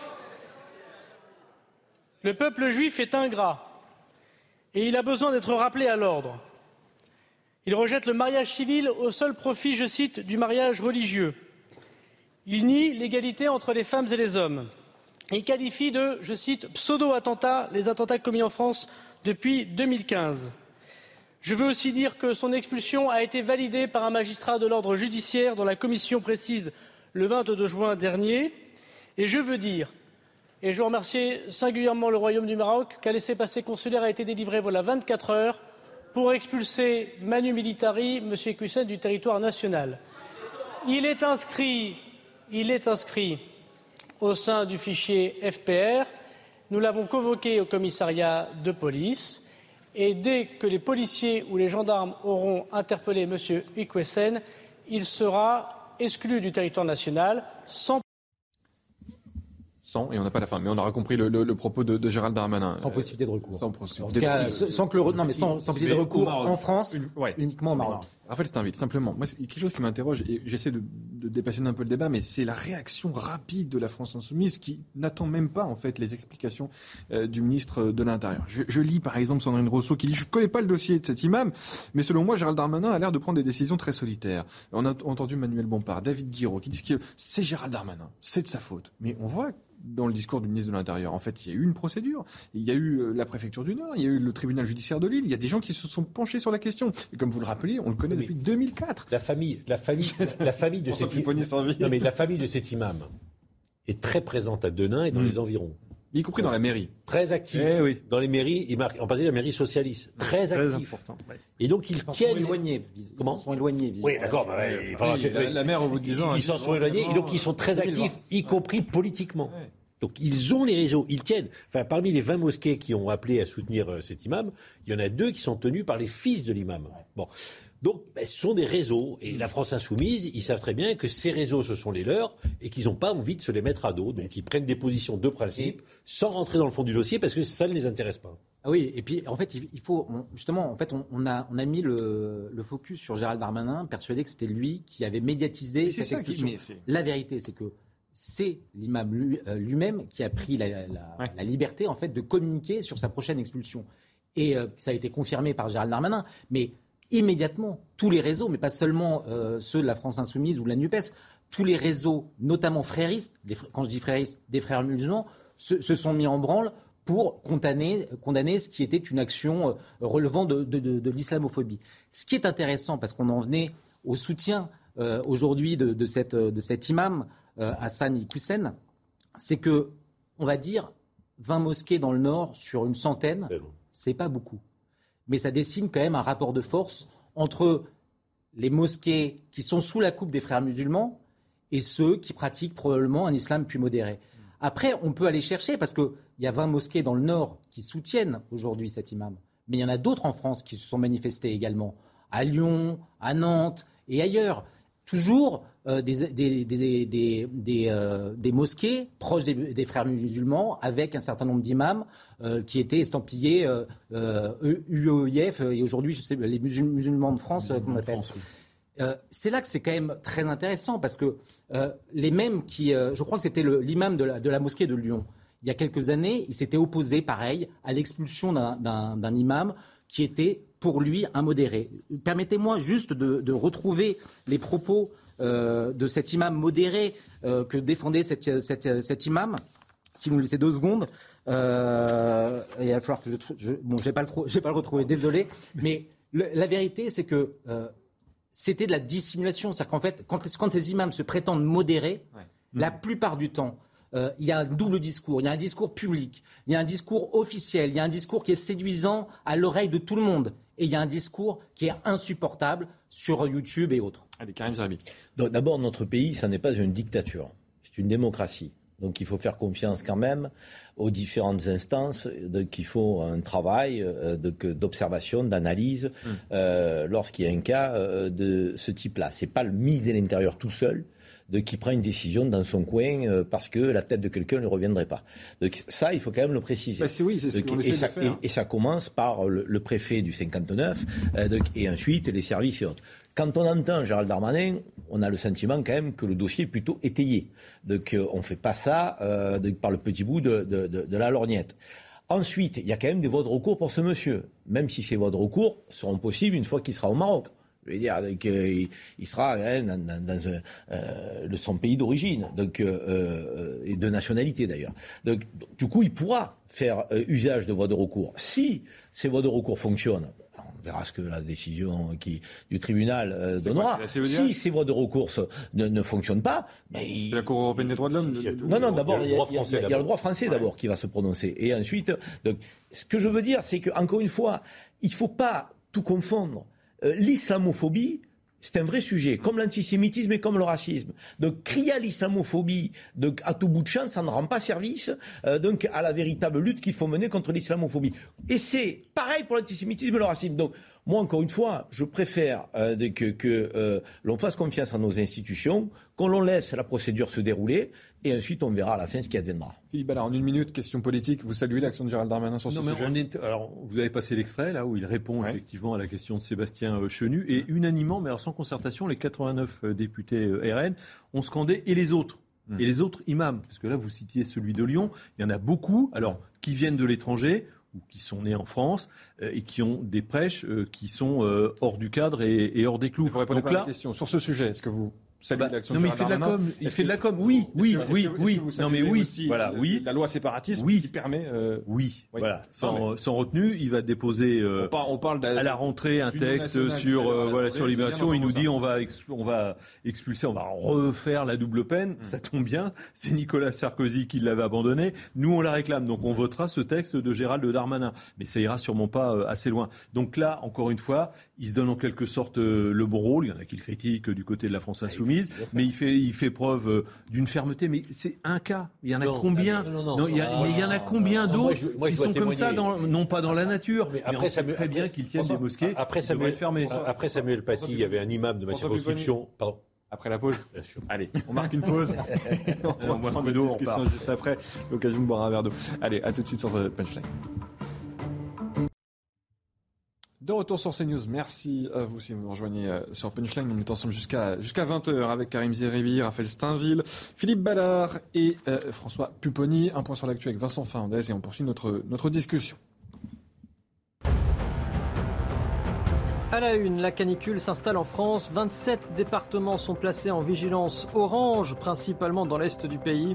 Le pic de cette vague de chaleur est prévu demain avec des températures attendues entre 34 et 38 degrés. Gérald Darmanin propose au maire de Lyon une réunion avec les habitants du quartier de la Guillotière le 5 septembre prochain. Dans une lettre adressée à Grégory Doucet, le ministre de l'Intérieur demande également de renforcer les effectifs de la police municipale. Et puis le chef de l'organisation terroriste Al-Qaïda, tué ce matin à Kaboul sur décision de Joe Biden. Un drone américain a tiré de missiles sur la maison de Ayman al-Zawahiri à l'aube. Selon Washington, aucune perte civile n'est à déplorer. Merci Vincent et, à tout à l'heure. On termine notre débat sur euh, l'expulsion de cet imam des, Hauts-de-France. Vous, aviez la parole. Oui, parce que tout à l'heure il était dit que et les autres. Bon, il y en a d'autres. Oui, mais moi je peux témoigner dans ma circonscription. Les autres imams, les autres mosquées. absolument. après l'attentat contre Samuel Paty, un des imams de la circonscription avait tweeté globalement en saluant un peu cet horrible attentat ça n'a pas attendu. Hein. Les services de renseignement ont tout de suite été informés. Il l'a fait sur les réseaux sociaux. La mosquée concernée a été contactée. Il a été, alors, pakistanais, il a été renvoyé immédiatement. Ce qui pose d'ailleurs un problème, parce que l'expulsion est automatique, normale, mais il y a quand même eu un délit commis en France. Et, mmh. par rapport aux expulsions, la vraie question, c'est que est-ce qu'on les met en cause pour le délit commis pour qu'ils soient sanctionnés et, et condamnés en France quitte à être expulsés après, parce qu'aujourd'hui, lorsqu'il y a des lits, y compris sur des propos antisémites ou autres, ils sont expulsés. Bon. Mais euh, le délit n'est pas sanctionné en lui-même, il est sanctionné par l'expulsion. Mmh. Bon. Ce qui pose une question d'ailleurs. Mais en tout cas, moi, je peux témoigner que les services de renseignement font un travail, ils sont très à l'écoute, et maintenant travaillent généralement avec les responsables de la mosquée, qui sont eux-mêmes parfois victimes. Hein. Mmh. Quand l'imam communique euh, sans référer au président de la mosquée, le président, il est victime de cela aussi. Et c'est eux souvent qui demandent la sanction. Et ce qui se passe beaucoup maintenant lorsqu'il y a des sanctions comme celle-là, les services de renseignement travaillent avec les responsables des mosquées sur le recrutement de l'imam suivant. Mmh. En disant, ben voilà, nous on n'a pas... Parce que ces responsables des mosquées qui étaient tout à fait respectueux, qui le sont toujours, et respectueux de nos lois, elle disait, mais voilà, dites-nous, quoi, voilà. Et donc recrutons ensemble pour éviter d'avoir des problèmes, parce qu'eux, ils ne veulent pas avoir de problème. Ah, vous avez bien un dernier mot là-dessus? Non, mais moi je pense qu'il euh, ne faut pas se poser la question entre euh, euh case prison euh, ou euh, case avion. il faut expulser. on a une surpopulation carcérale. Euh, il faut surtout pas euh, renforcer cette surpopulation carcérale avec ce type d'individu. Euh, lorsque euh, le mal est avéré et, et, que la dangerosité de l'individu est démontrée, il faut l'expulser parce qu'en plus, en prison, on sait aussi qu'il y a de la radicalisation possible euh, et une contagion qui peut se mettre en place. On le sait, ce que sont nos prisons françaises aujourd'hui, des fabriques du crime et, et, et aussi une radicalisation derrière parce qu'avec certains qui bourrent la tête à ceux qui sont rentrés pour des délits de droit commun et qui en sortent parfois. Euh, je disais pas forcément en prison, je dis au moins sanction. Enfin, ouais, ça peut être une sanction pénale. Je pense que la meilleure des sanctions, c'est l'éloigner du territoire national, donc expulsion. Et, et, je pense effectivement, comme tu le disais, que c'est euh, plutôt effectif. Là où je suis un peu circonspect, c'est lorsque systématiquement on ferme la mosquée. Oui. Je pense que pénaliser euh, euh, les fidèles et les croyants d'une mosquée, euh, qui n'ont rien à se reprocher, me semble pas être de bonne loi. donc il faut souvent, pénaliser. Visiblement, ce sont les, c'est les communautés souvent qui font appel à ce genre de prédicateurs non, non, et à non, des saints. Non, non, non, non, non, non, non, non, non, c'est pas comme ça que ça marche. Excuse-moi, je, je, je pense connaître le sujet un petit peu. Donc c'est pas comme ça que ça marche. Je te le dis, tu fais une erreur. C'est pas comme ça que ça marche. Le fidèle du mosquée, le fidèle du mosquée, il va le vendredi dans une mosquée, le vendredi d'après, aller dans une autre. Donc il n'a pas de pouvoir de décision sur le choix de Il y a 20 mosquées dans le Mort, il y a quelques autres qui, qui, ont, qui, ont, qui, qui soutiennent euh, cette 20 imam. mosquées, 20 il y a 16 000, imams. c'est, c'est, ouais. Ouais, ouais. Non, mais 16 000 attention, signataires. c'est là, 16 000, c'est- non, mais là- non, mais- 16 000 signataires, Karim. Si je- Karim, non. 16 000 signataires, c'est-à-dire qu'il y a des fidèles. Probablement les fidèles de ces mosquées. C'est parle- là où je te dis, il y a on parle souvent- des signataires, si tu le veux. Je, je te dis qu'il ne faut pas amalgamer tous les fidèles qui vont à la mosquée rien, le vendredi. C'est pas rien des mecs qui assument. c'est pas rien des mecs qui assument fou quand même qui- de qui soutenir, pas- de soutenir un imam qui dit à propos des apostats. euh, que c'est la- une centième colonne des traits, des collabos auxquels il faut Mais mettre pourquoi tu 12 reviens balles, sur les 16 000 12 balles dans la tête. Parce que les propos de cet imam, on si on les redit pas, on peut le... se parler. bien évidemment. C'est le eh ben, but en tout cas. Alors, ben, donc, essaye d'entendre ce que, je dis. Est-ce que essaye d'entendre ce que je dis Je ne parle pas des signataires. Quand tu as 16 000 signataires, quand tu as 16 000 signataires, Yvan Mosquet mm. qui assume oui, mais, les propos de. Mais attendez, sincèrement, on a compris. D'abord, ça veut dire quoi une mosquée Ça veut dire quoi une mosquée qui soutient Bon, moi j'ai des exemples très précis. Dans les mosquées, il y a plusieurs imams. Il peut y avoir un imam de cette mosquée qui dit, mais le président, le, le conseil qui, qui gère la mosquée, lui, il n'a pas forcément signé. Donc quand on regarde, il y en a 20 qui soutiennent. Oui, je répète, dans les 20, il y a les deux fils de l'imam concerné. Bon, ils disent, euh, c'est scandaleux, on va expulser notre père. Bon, ok. Moi, par expérience, je peux vous dire que la plupart du temps, les responsables de la mosquée, qui sont des gens tout à fait respectés et qui travaillent tous avec les services de renseignement, parce qu'il n'y a plus aucune mosquée qui ne soit pas en contact régulier avec les services de renseignement. Ils sont parfois dépassés par l'attitude d'un imam de leur mosquée sur cinq ou six imams qui va communiquer sur les réseaux sociaux. Et ils ne sont responsables en rien de ça. Moi, ce qui me gêne. voilà. Et donc, et je pense qu'effectivement, moi je suis d'accord avec Karim, il ne faut Ouais. pas sanctionner une communauté parce que Non, un membre de cette communauté. j'ai fait une erreur. Et, et je, je, je- enfin, moi, c'est comme ça, je, l'ai lu très précisément. Mais je ne fais pas l'amalgame. Je te parle des 16 000 signataires, c'est quand même dérangeant, au-delà de ces 20 mosquées. Moi, je te parle d'autre chose. À chaque fois, tu me dis, j'ai pas fait l'amalgame. Arrête de te sentir persécuté. Je dis, sans te cibler, que faire la confusion entre un imam qu'il faut expulser et les fidèles qui vont à la mosquée le vendredi, c'est une erreur de faire ça. C'est comme si tu as un prêtre pédophile dans une église, tu fermes l'église comme si tous les adeptes de l'église étaient pédophiles. Qu'est-ce qu'ils ont à voir, nos amis catholiques, quand ils vont dans une église où il y a un, il y a prêtre pédophile Ils ont rien à voir. Ils ont le droit d'aller à l'église.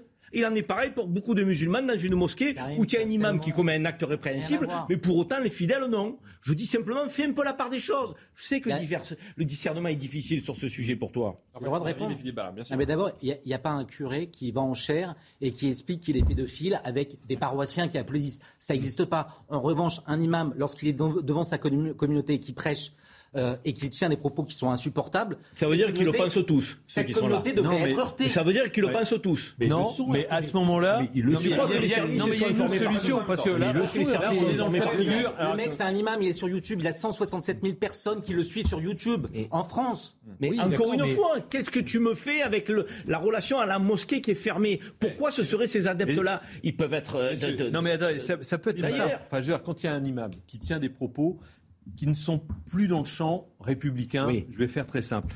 Les fidèles qui n'épousent pas ce point de vue, ben soit ils le virent, voilà, soit ils changent de mosquée. et à partir du moment, et à partir, eh ben, très bien si c'est ce qui se passe, mais visiblement c'est pas le cas partout quand même. Et si on ferme la mosquée, ça va pas pénaliser ceux qui auront changé de mosquée, qui veulent pratiquer tous les vendredis une, religion euh, apaisée, mais on va fermer euh, une mosquée, on va pas pénaliser forcément les fidèles et S'ils ne sont pas d'accord avec ce qu'a dit l'imam, ben ils le virent. Des, imams qui sont licenciés et mis dehors par les responsables d'une mosquée sur ces thèmes-là, ça arrive tous les jours. C'est régulier. Tous les jours. Oui, mais il le, vrai problème, le, vrai problème, et pour aller un peu dans le sens de, de ce que pouvaient penser les fidèles, si effectivement cet imam il tient ses propos depuis 2004, que les services de renseignement ils sont systématiquement le vendredi lorsqu'il y a le prêche de cet imam hmm. et qu'il n'y a jamais rien eu, pourquoi on va demander aux imams, aux fidèles, de faire entre guillemets le boulot que l'État n'a pas fait. Non mais non mais euh, c'est une vraie question, mais je pense que s'il devrait. Si tient ses propos depuis, 2004, effectivement, depuis 18 ans, on était tous d'accord tout à l'heure. Qu'est-ce qui s'est passé Rien. Par contre, euh, ça fait un je sais pas. Oui, mais non, mais non, mais non, mais, non, mais attends, moi je sais pas si que les fidèles eux-mêmes les signalent au président de la, la, communauté et que normalement ils sont virés. A priori, ils l'ont pas fait aussi. Non, mais comment ça se passe aussi? Moi, j'ai eu l'exemple. J'ai eu euh, l'exemple avec, le fameux imam de Sarcelles qui s'est retrouvé après à Gonesse, là où le, le, gars de la préfecture de police euh, euh, priait. Hmm. C'est les responsables de la mosquée qui a dit dans les services de renseignement en disant mais qu'est-ce qu'on fait? Nous, on va le mettre dehors, mais vous en faites quoi Et c'est l'État qui n'a pas été capable de l'expulser. Mais, vous croyez, vous pensez, qu'on déjoue des attentats sans la participation des musulmans, donc euh, avec l'effort de police On avance, Ils ne sont pas en opposition, les musulmans. Hein. Le, vrai problème dans tout ça, c'est qu'il n'y a pas d'instance représentative du culte musulman en France aujourd'hui. Il n'y a pas d'interlocuteur. Si, dans les mosquées, il n'y a pas d'interlocuteur. Non, mais d'interlocuteurs locaux, Est-ce qu'il faudrait des Turcs et puis il y a des Ça revient sans cesse. Ils ne veulent pas. On a dit, il ne faut plus d'imams Le culte On a dit, Gérald Darmanin en tout cas dit l'année dernière, il faut plus d'imams étrangers financés par l'Arabie Saoudite et, par l'Algérie notamment. Il faut des instances représentatives fortes de l'islam. Il y a eu des discussions pendant des mois. Ça a abouti sur une cacophonie généralisée et aujourd'hui il n'y a pas d'instance représentative de l'islam de France.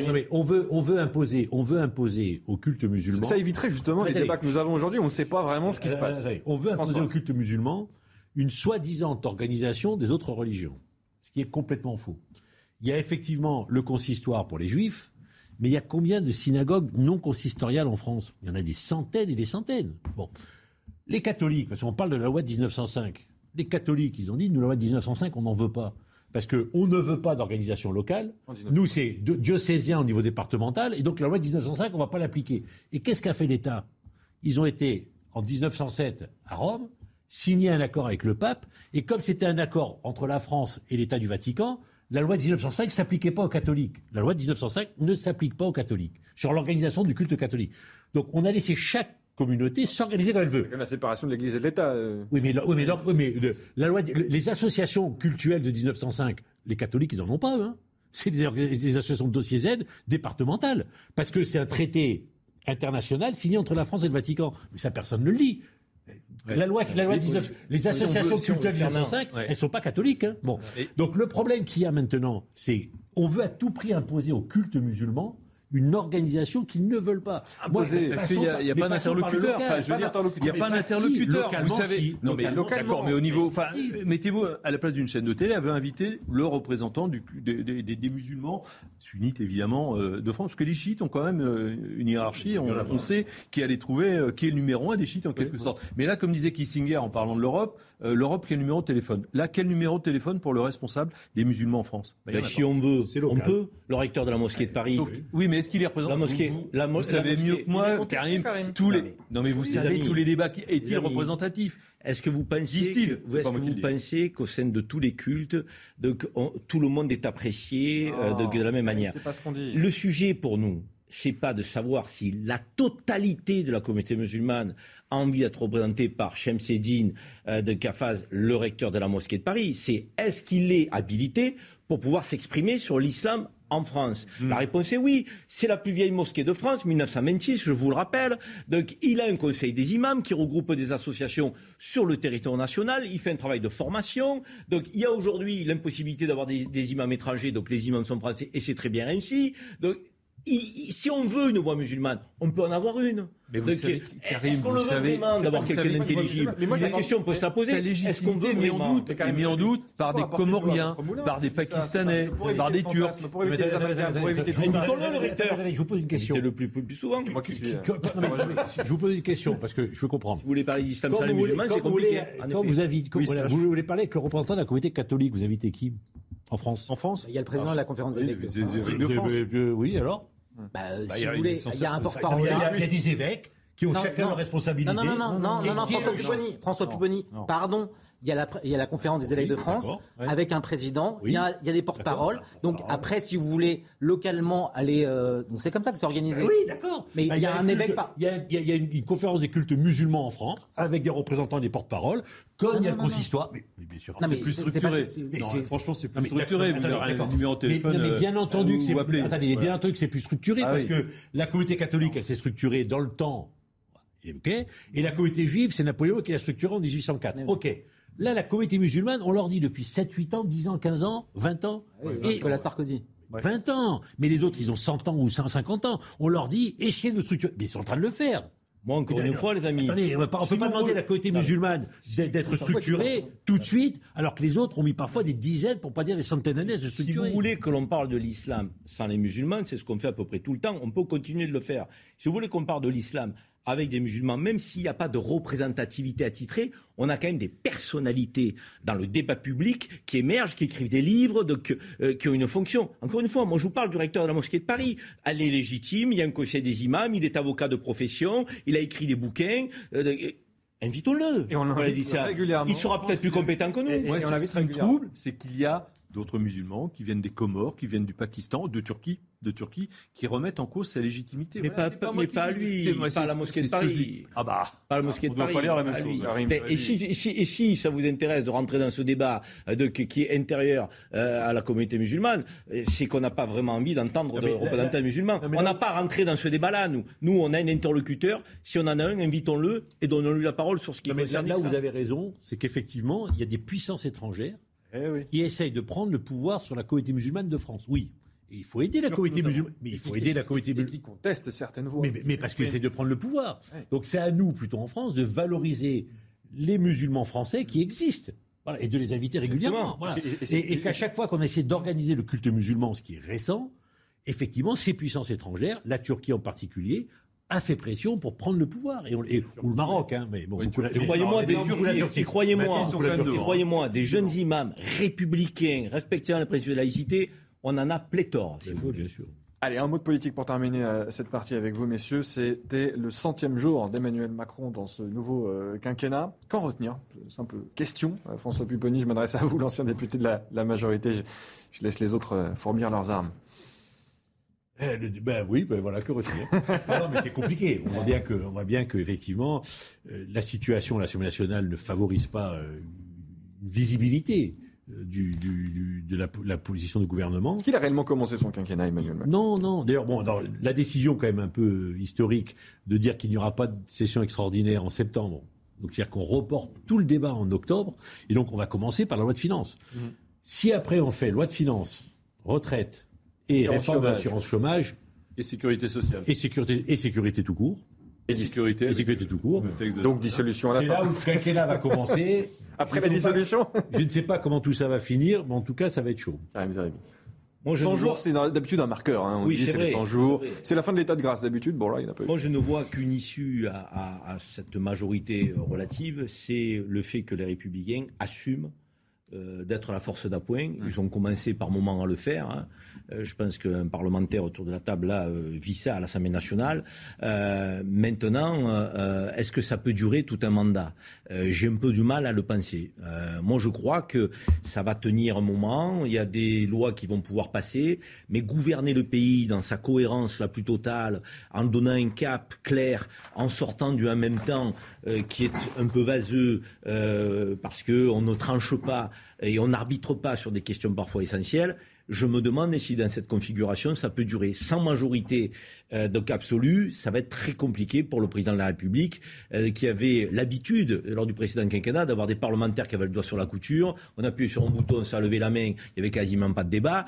Là, en l'occurrence... Attention à ce que vous dites. Hein. Non, non, mais... Vous avez François Pupponi à côté de vous. Mais, pas le genre à appuyer sur un bouton. François, je veux dire, il n'est pas naïf non plus. Il sait très bien que les jeunes parlementaires qui sont rentrés, c'est pas ceux qui allaient donner de la voix, sans expérience, rien du tout, de qui devaient leur investiture à un nom, euh, Macron. Euh, ce qui n'est pas le cas de tous les députés qui avaient une antériorité, qui avaient été maires, comme lui à Sarcelles ou d'autres. Mais ils étaient peu nombreux dans le groupe de la majorité présidentielle, ceux-là. Ils étaient quand même beaucoup plus nombreux comme nouveaux députés découvrant l'Assemblée. Et là, ils étaient plutôt à l'écoute euh, de la voix présidentielle. Là, en l'occurrence, c'est plus le cas. Donc RN, NUPES, et peut-être quelques parlementaires LR vont vouloir une politique plus claire, alors d'un côté comme de l'autre. Hmm. Et si ça n'est pas le cas, pense que le président sera obligé d'en passer par la dissolution à un moment donné. c'est mon sentiment. Moi, je pense qu'il n'y a pas d'autre solution pour lui. Hein, à un moment donné. Dans combien de temps Ça, nul ne le sait. Tant que la force d'appoint LR sera là, ça passera. Le jour où elle ne sera plus là. Je provoque, Philippe Ballard. Est-ce qu'Emmanuel Macron n'a pas une majorité finalement aujourd'hui? Projet de loi de finances, assurance chômage, retraite, sécurité. Il a une majorité avec LR. Je vais, je vais, reprendre. Pour les 100 jours entre le 25 avril et euh, les élections législatives de moi, il s'est absolument euh, rien passé. Là, on a voté euh, des textes qui étaient d'inspiration en partie le programme de Marine Le Pen sur le pouvoir d'achat. Bon, je referme la, la parenthèse. Moi, je pense qu'il va s'appuyer, il va avoir des majorités à géométrie variable. C'est-à-dire que sur les finances, sur le budget, enfin voilà, tout, sécurité, Finance, il, va, avoir le sécurité. LR, LR qui vont venir les à l'Assemblée puis au Sénat. Oui, bien sûr. Après, c'est la commission mixte paritaire. Là, en 1h30, en 1h30, sur, le, sur le paquet pouvoir d'achat, 1h30, on s'est mis d'accord, on aura la CMP demain euh, au vote. Après, sur des projets sociétaux, euh, là, je pense qu'il va aller chercher des voix plutôt à gauche. Donc, in fine, il arrivera peut-être hmm. à avoir une majorité. Parce qu'après la dissolution, euh, à quel moment on dissout? Et les votes, il va les avoir 97, Et les votes, il va les avoir quand? Les votes de voix, il va les, avoir déjà eu. Et sur quoi? Il les a déjà eu, je sais qu'il les a ah, déjà eu. Mais je parle de la rentrée. Sur la sécurité, vous allez voter pour. Bah, tout ce qui va dans le bon sens, on l'a dit, on votera pour. Le compte n'y sera sûrement pas. On fera des propositions. Retraite, c'est non. Mais là, il va, trouver, chômage, il va trouver des, l'appui euh, du, côté, euh, du côté LR. Hmm. Donc, il y aura une, voilà, une majorité à géométrie variable. La dissolution, puis après, il faut être sûr quand même de ne pas avoir moins de députés à l'arrivée. Parlez pas de dissolution à député, en fait. Non, non, parce que nous, on est serein. Nous, on est serein. Alors, dissolution, dissolution à la proportionnelle ou avec le mode de scrutin actuel Parce que là, c'est aussi une question d'Emmanuel Macron. Et on pourrait venir. Est-ce qu'il dissout avec un référendum sur la proportionnelle, sur le septennat Il a dit qu'il était. Il y a un tas de possibilités qui peuvent être arrivées là-dessus peut-être à un moment donné, aussi, on peut faire passer des choses. Il y a un aspect qu'il ne faut pas sous-estimer. C'est la capacité qu'aura la majorité relative à tenir physiquement dans l'hémicycle. Ah ben là, ils sont obligés d'être nombreux. Hein. on l'a vu à Malvé. d'accord. Mais il y a un moment où le constat va être fait qu'ils ne peuvent pas assurer une présence quotidienne à 100, 120, 130 en permanence. Parce que pour le faire, il faut tenir physiquement, il faut pas aller en circonscription. Et moi, ça ne hmm. passe plus. Enfin, le, coup du rideau, comme on dit à Oui, mais c'est en permanence. Et quand le gouvernement, enfin là, sur la loi de finances rectificative, le gouvernement, il a pris un milliard d'euros dans la vue en quelques jours. Oui, mais qui ont été plus ou moins annulés. Non, mais d'accord. Alors, on pas l'aide aux collectivités. En loi de finances, il y a eu plusieurs choses. La compensation pour le RSA. Pour le RSA, ça a été fait. Mais l'augmentation, le point d'indice pour les fonctionnaires, ça a été euh, retoqué. Oui, d'accord. Mais quatre mois, la loi de finances, ça dure. Et une majorité ne tient pas physiquement comme ça. Bah, oui, non, mais donc, donc, il y aura un problème. Il y a un moment où ça va craquer. Ah, il récupère 20 députés, ça dit. Mais moi, il y a une, chose, une chose. Ah bah oui, mais enfin, des fois, ça joue les votes. Hein. Ça joue à 7. Ben oui, et euh, on est à fond renversé. Il y a une chose, il y a une chose qu'on comprend plus rien. C'est incroyable. Euh, c'est le mot du comprend plus rien. Ils ne veulent plus de la proportionnelle. Mais non, si si. Bah, là, ils en avoir moins. On l'a. C'est vrai. Non non. Mais c'est vrai. Ah non, là, le ministère de l'Intérieur, c'était 123. C'est pas une division. Avec le même score. Là, je pense qu'on ferait mieux. Là, je pense qu'on tu les as. Non, mais je pense qu'on ferait mieux. 189 députés RN, il y en a une trentaine qui est passée à moins de 1000 voix en fait euh, pendant le second tour des législatives. Dans tous les. Oui, dans tous les groupes, ça joue à donc en fait, cette assemblée, elle est représentative. ça joue à 100, 200, 300. Bon, moi c'était à 4000, donc je suis plutôt serein. Donc euh, voilà, 56%. Non, puis il y a une chose quand même, moi, qui m'a frappé, c'est que euh, que ce soit euh, le président de la République, Elisabeth Borne, Bruno Le Maire, nous avons parlé de compromis. On va vous écouter, on a changé, on fera plus les mêmes erreurs. Et là, qu'est-ce qui s'est passé dans la nuit à 2h30 du matin? On vote un amendement pour augmenter les retraites de 5,5%. Effectivement, ça coûte un petit peu d'argent. Et là, on inverse. Là, LR refait. Parce que LR, en fait, non, faut regarder les tailles du vote. Hein. 14 LR avaient voté avec le gouvernement, 9 avaient voté avec nous. et la NUPES, il y a même un horizon qui a voté euh, pour les collectivités locales. mais, non, mais qu'est-ce que ça veut dire? Moi, ça m'a rappelé 2005. C'est-à-dire, le résultat ne plaît pas, référendum sur la Constitution européenne, je le mets à la poubelle. et ça, les Français, ils n'en veulent plus. Ah mais, non, mais attendez, parce que le résultat d'un scrutin démocratique ne vous va pas, on, revient en arrière. Courson, qui est un ami, on était dans le même groupe. C'est lui qui avait déposé le. Il, dépose un amendement d'appel en disant je prends 500 millions sur la retraite des militaires pour le mettre ailleurs. Bon, donc il fait un truc d'appel. Il passe. il s'y attendait même pas. Il s'y attendait même pas, il en voulait pas. D'ailleurs, il, voulait, il voulait le retirer. c'est ça. D'ailleurs, il voulait le retirer quand la présidente a dit on vote. Et il a dit mais je veux le retirer. Trop tard. Ok, je finis. Ouais. Et quand on prend 500 millions de retraites des militaires pour donner à d'autres, excuse-moi les termes, c'est une connerie. Bon, mais ok. Des lignes de crédit après, vous savez. D'accord, mais l'amendement c'était celui-là. Non, mais derrière c'est une communication. Mais non, mais ça veut dire que ce qu'a dit Emmanuel Macron, on vous a compris, on fait plus la même chose, c'est pipeau, c'est du flanc. On vous a compris, c'est pas le collectivité locale. L'argent qui a été pris, c'est sur le crédit. Je ferai la politique de construire. Vous connaissez Je vous écoutez. Bah là, il fallait qu'il écoute l'Assemblée. L'Assemblée, c'était. Je vous ai compris. On sait ce que ça veut dire dans la Cinquième République. Bon, voilà, c'était pour ah, Et là, ça lui convient plus, donc on revient en arrière. mais quand le, maire, quand le maire dit aux députés, écoutez, écoutez, il y a eu une erreur qui a été faite. Vous, députés, vous pouvez aussi écouter ce que dit le gouvernement. Là, il y a une connerie qui a été faite on n'aurait pas dû voter cet amendement parce qu'on prend. Est-ce qu'on est d'accord pour le reprendre? C'est ça qui a été posé. Pour les je suis assez surpris d'entendre juste pour les retraités. Philippe Ballard parce que finalement, vous, êtes en train de nous indiquer que vous êtes conscient que vous avez fait le casse du siècle. Vous ne voulez entendre ni de ni parler ni de dissolution, donc ni de proportionnel. On est serein là-dessus. Vous êtes on est serein. On est jamais plus. Il y a une dissolution, mais il la fera pas parce que là, je pense que c'est encore pire. Et si c'est ingouvernable, Philippe Et la majorité, mais ça sera pas. Regardez ce qui se passe. Allez, c'est tenir 5 ans? Karim, ah François et Philippe Ballard, Raphaël Steinville, merci d'avoir participé à, Punchline ce soir. Discussion riche, nourrie, variée et le plus apaisée possible. Bonnes vacances, Karim. Et c'était ah, ma dernière chance. Avec vous, ça me fait plaisir. Avec moi aussi. C'est réciproque. Merci à tous les quatre. On se retrouve dans la troisième partie de Punchline avec euh, Julien Drey, Alexandre Devecchio et Robert Ménard sera là avec nous, le maire de Béziers. Restez bien avec nous sur CNews. C'est la dernière partie de, Punchline. Merci d'être avec nous, Alexandre Devecchio, Julien Drey, journaliste au Figaro. Et je ne sais plus comment vous présentez, Julien. Fondateur Mouvement Réinventé. Oui, c'est bien comme ça. C'est nouveau. Mmh, mmh. Non, c'est pas nouveau maintenant. la chaîne, ça fait déjà un mois et demi. oui, mais j'étais en congé, moi. Je suis parti avant tout le monde. Bonsoir, messieurs. Euh, Robert Ménard est également euh, avec nous euh, à distance. Bonsoir, Robert Ménard. Bonsoir. Merci d'être avec nous. On va, on va parcourir les sujets d'actualité avec vous et Julien et Alexandre. Mais d'abord, c'est le journal avec Vincent Fernandez.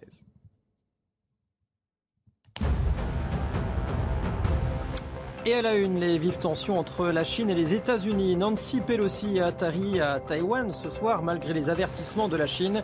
Pékin qui dénonce l'attitude extrêmement dangereuse des États-Unis et annonce des actions militaires ciblées. En France, Marine Le Pen tenait une conférence de presse cet après-midi à l'Assemblée nationale. Elle réclame notamment l'arrêt des sanctions contre la Russie.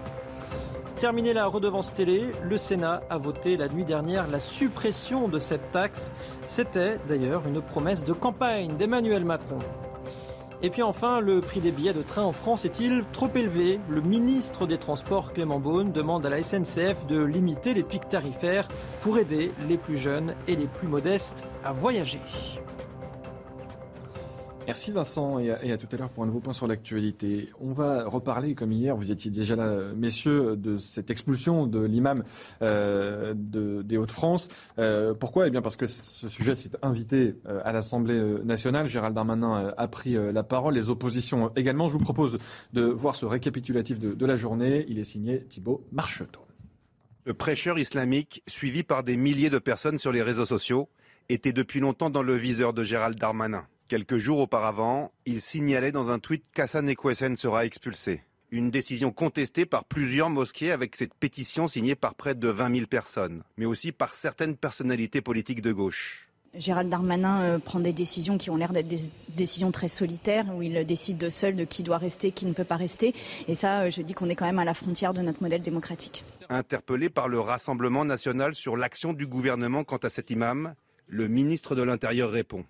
Et je veux dire, et je remercie singulièrement le Royaume du Maroc, qu'un laissez-passer consulaire a été délivré voilà 24 heures pour expulser Manu Militari, M. Equissen, du territoire national. Gérald Darmanin a également précisé que son expulsion a été validée par un magistrat le 22 juin dernier. Cet imam du nord de la France est inscrit au fichier des personnes recherchées par la police, afin qu'il soit expulsé de France dans les prochaines heures, sans possibilité d'y revenir. Bonsoir Robert Ménard, merci encore d'être avec nous euh, ce soir dans, Punchline. Euh, il y a cette expulsion, il y a aussi la pétition hein, de, ces 20 mosquées des, Hauts-de-France qui protestent contre l'expulsion euh, de cet imam. Mais d'abord, d'un point de vue politique, Robert Ménard, est-ce que vous saluez l'action du ministre de l'Intérieur, Gérald Darmanin, sur ce, dossier? Bien sûr. Je veux dire, on passe notre vie, en tout cas de ce côté de l'échiquier politique, à se plaindre qu'il n'y ait pas assez d'expulsion d'un certain nombre de gens qui ont rien à faire en France qui sont les ennemis de ce pays, qui détestent ce pays, qui font le plus grand tort à la communauté musulmane parce qu'ils peuvent laisser penser que la communauté musulmane se retrouverait derrière eux, ce qui n'est pas vrai.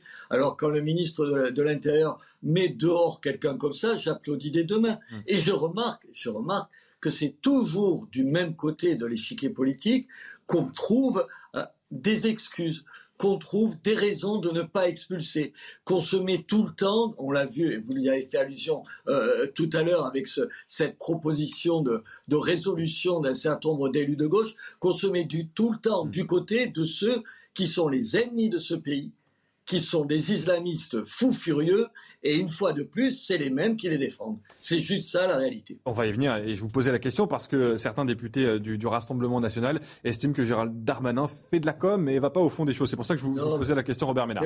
Vous, avez raison de me la poser, mais moi je ne vais pas rentrer dans des enfin des querelles qui n'ont aucun intérêt. Hmm. Si quelqu'un qui n'est pas de mon bord politique fait une bonne action et fait quelque chose que je trouve bien, je dis bravo. Mm. Je ne vais pas pinailler pour M. Darmanin. Je lui reproche assez d'autres choses à M. Darmanin. Là, il fait ça. C'est un effet de com. Tant mieux tant mieux si ça doit nous permettre d'expulser quelqu'un qui doit plus être dans ce pays. Moi, j'aimerais bien qu'il fasse tous les jours un effet de com comme ça et qu'il expulse dix fois plus de personnes. C'est ça mon seul souci. Alors j'arrête avec, j'ai aucune envie pour tout vous dire, j'ai aucune envie de ce de ces pinaillage politicien. Ah oui, c'est bien, mais quand même, comme il n'est pas de notre côté, on va pas tout à fait le dire. Bravo, Monsieur Darmanin, il l'a fait et il l'a bien fait pinaillage du côté du Rassemblement euh, national et, j'allais dire euh, un certain relativisme du côté de la, NUPES. On a entendu Sandrine Rousseau, euh, par exemple, qui ne connaît pas le dossier, hein, mais qui reproche quand même la décision à Gérald Darmanin. C'est ce qu'elle dit, Alexandre Devecchio. Non, mais j'ai envie de réagir à Sandrine Rousseau parce qu'elle devra le connaître. Elle devrait connaître notamment ses propos sur l'égalité homme-femme à ce monsieur qui explique que les femmes doivent être totalement soumises à leur mari et qu'elles doivent se réjouir si leur mari meurt euh, en martyr. Donc c'est curieux pour euh, quelqu'un comme Sandrine Rousseau qui voit euh, le patriarcat un peu partout, de là de ne pas le voir, parce qu'on est dans l'ultra-patriarcat, on est même dans le, citation au terrorisme, puisque le, fait de mourir en martyr, ça semble vouloir dire que voilà euh, qu'il est, favorable à ceux qui, mènent le, djihad. Donc euh, Sandrine Rousseau est en contradiction complète avec l'idéologie qu'elle euh, prétend défendre. Donc ça montre la complaisance de la gauche envers les islamistes, mais ça montre, enfin de la gauche d'une certaine gauche, mais ça montre aussi une incohérence idéologique totale. et, et c'est invraisemblable. Je ne sais pas comment leurs électeurs euh, peuvent continuer euh, à adhérer à cela. Il faut savoir ce qu'on veut. Si, euh, si on veut du progressisme, du féminisme, ou est-ce qu'on veut des barbus qui veulent que la femme revienne finalement au Moyen Âge Parce que c'est ça qu'on peut trouver dans, dans, les prêches de ce monsieur. Robert Ménard, vous, vous souhaitiez intervenir, j'ai l'impression. Oui, le, le, fond de la question, tournons pas autour du pot, c'est de l'électoralisme, du clientélisme, ce qu'il y a de plus insupportable dans la tête d'un certain nombre de, leaders de la gauche et de la France insoumise, il y a l'idée que dans les, endroits, les départements, les villes où ils se font élire, ils ont besoin d'un électorat dont ils pensent qu'en disant des choses comme ça, ils les flattent. C'est juste ça la réalité. C'est juste ça. Comment vous l'expliquez autrement Et on a les déclarations. Ce qui hein. c'est grappiller un certain nombre de voix auprès des pires choses quand il traite, puisque euh, je suppose qu'on on peut en parler aussi, quand il traite euh, Israël euh, de, pays de l'apartheid, hmm. quand il traite Israël de pays de l'apartheid, là encore, c'est pour flatter une partie de leur électorat dont ils pensent qu'ils détestent Israël. Hmm, électorat hmm. qui, pour un certain nombre d'entre eux, n'a pas une idée de ce qui se passe en Israël. C'est ça la réalité. C'est médiocre, c'est minable, c'est tout ce qu'on déteste. Mais c'est pas, attendez, je mets pas toute la gauche dans, dans le même sac. euh, il y a sur votre plateau quelqu'un de gauche que je respecte profondément et dont je pense que le combat, même si j'ai pas partagé tout son combat, il était aux antipodes de ça. Et on va l'entendre justement, euh, Julien Drey, avant de passer justement à ce qui s'est passé d'ailleurs tout à l'heure à l'Assemblée nationale, et encore une fois, et cet échange euh, vif entre Éric Dupont-Moretti et, la NUPES, euh, le ministre de la Justice qui s'en est pris aux députés de la France Insoumise, notamment au sujet de cette résolution, mais pas seulement parce qu'il a attaqué aussi le Rassemblement national, et j'ai hâte d'avoir vos avis à, tous les trois. Mais si on revient simplement sur cette expulsion et les mots de certains députés de la, la NUPES, Julien Drey, j'ai envie de savoir ce que vous en pensez. Par exemple, Manuel Bompard, cette personne, cet imam, on ne lui reproche aucun délit. À partir de ce moment-là, ça ne peut pas être laissé dans un état de droit l'arbitraire du ministre de l'Intérieur qui décide que tel propos est acceptable ou non. Éric Coquerel, on a l'impression que le gouvernement met des sujets sur la table pour ne pas parler des questions principales qu'est la question sociale, le fait que les gens souffrent du pouvoir d'achat, les problèmes écologiques, etc.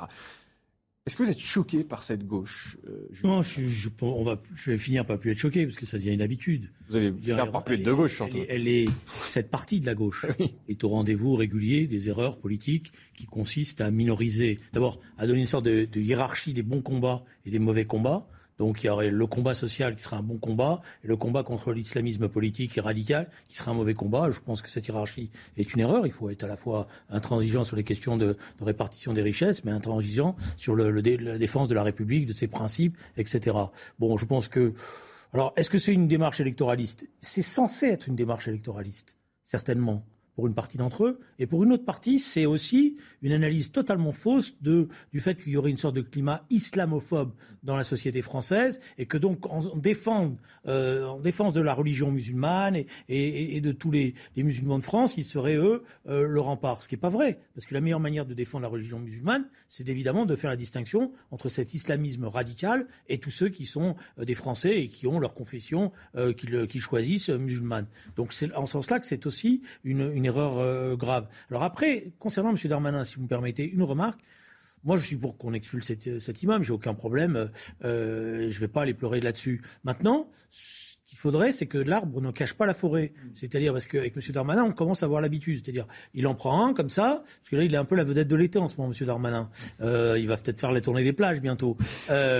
bon, donc il est là, à Lyon, un machin, etc. Et tout. Il n'y a pas qu'un imam en France, hein. Hmm. Euh, et d'ailleurs, il y a, tout un courant politique. Il y a un certain nombre d'associations. Je pense par exemple ce qui est en train de se passer à Grenoble, euh, avec la tentative de passage en force, etc. Donc il ne faudrait pas que l'arbre cache la forêt. Hmm. Il y a une vraie bataille continue, permanente, qui doit être menée de manière euh, intransigeante contre cet islamisme radical. J'abonde dans le, dans le sens de Julien Drey, puisque là, même précisément, on a vu que, hélas, l'ampleur et l'influence de ce, prédicateur islamiste proche des frères musulmans, puisque 20 mosquées euh, situées toutes dans la région des Hauts-de-France ont immédiatement fait une pétition signée par des milliers de personnes pour prendre sa défense. Donc là, il va falloir que Gérald Darmanin soit logique. Moi, j'applaudis des deux mains qu'il ait expulsé cet imam. Il était temps. Il faut souligner que la loi séparatisme euh, le permet, ce qui n'était pas le cas peut-être euh, jusqu'ici. Mais il faut aller, faut se servir jusqu'au bout des outils de cette loi-là. Euh, et il va falloir sans doute faire le ménage dans ces mosquées qui prennent sa défense. Il me semble qu'ils ont signé une charte, que dans la loi sur le séparatisme, il y avait une charte de respect. je crois que c'était des valeurs de la laïcité. Je ne sais plus exactement le le, terme, mais en tout cas, en prenant la défense de cet imam, euh, on voit bien qu'il se, euh, qu'il se démarque de ces valeurs-là euh, et qu'il protège quelqu'un qui en veut en réalité à la France, qui, qui, veut détruire la France pour son idéologie, qui veut imposer son idéologie en France, qui a des propos antisémites, on les rappelle, hein, il explique que Adolf Hitler, en fait, c'est un complot des, des sionistes pour que l'État d'Israël émerge. Donc, tous ces propos sont publics. Donc, les mosquées qui prennent sa défense First. Voilà, savent de la, personne qu'elle défend. Il n'y a pas de, malentendu possible. Et donc là, il va falloir faire le ménage dans toutes ces mosquées-là. C'est là, qu'on attend Gérald Darmanin. Et effectivement, il ne faut pas que cet imam soit l'arbre qui cache la forêt. Allez, l'Assemblée nationale, avec toujours ses députés NUPES, pris pour cible par le ministre de la Justice, Éric Dupont-Moretti, mais pas seulement, également l'extrême droite et le Rassemblement national dans la bouche d'Éric Dupont-Moretti.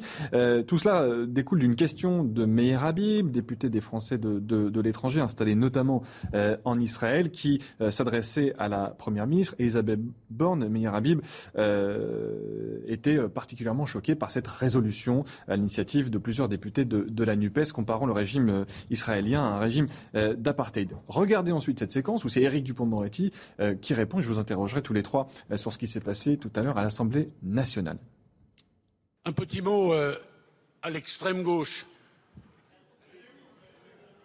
Corbyn, Corbyn, Corbyn, l'apartheid, les mots que vous avez choisis pour commenter le discours du président de la République. Ces mots-là vous collent à la peau. L'extrême droite maintenant, que l'on ne peut pas oublier, le point de détail de l'histoire du père fondateur, les 17 ou 18 condamnations. Mais il est vrai que la justice est laxiste. Et puis, où sont passés Lousteau? Où sont passés Lousteau, Châtillon, Pénac, Soral, Dieudonné, Saquenel? Où sont-ils cachés dans votre campagne électorale? Voilà la réalité. Et puis il y a tous les autres, tous les démocrates. Mes chers collègues,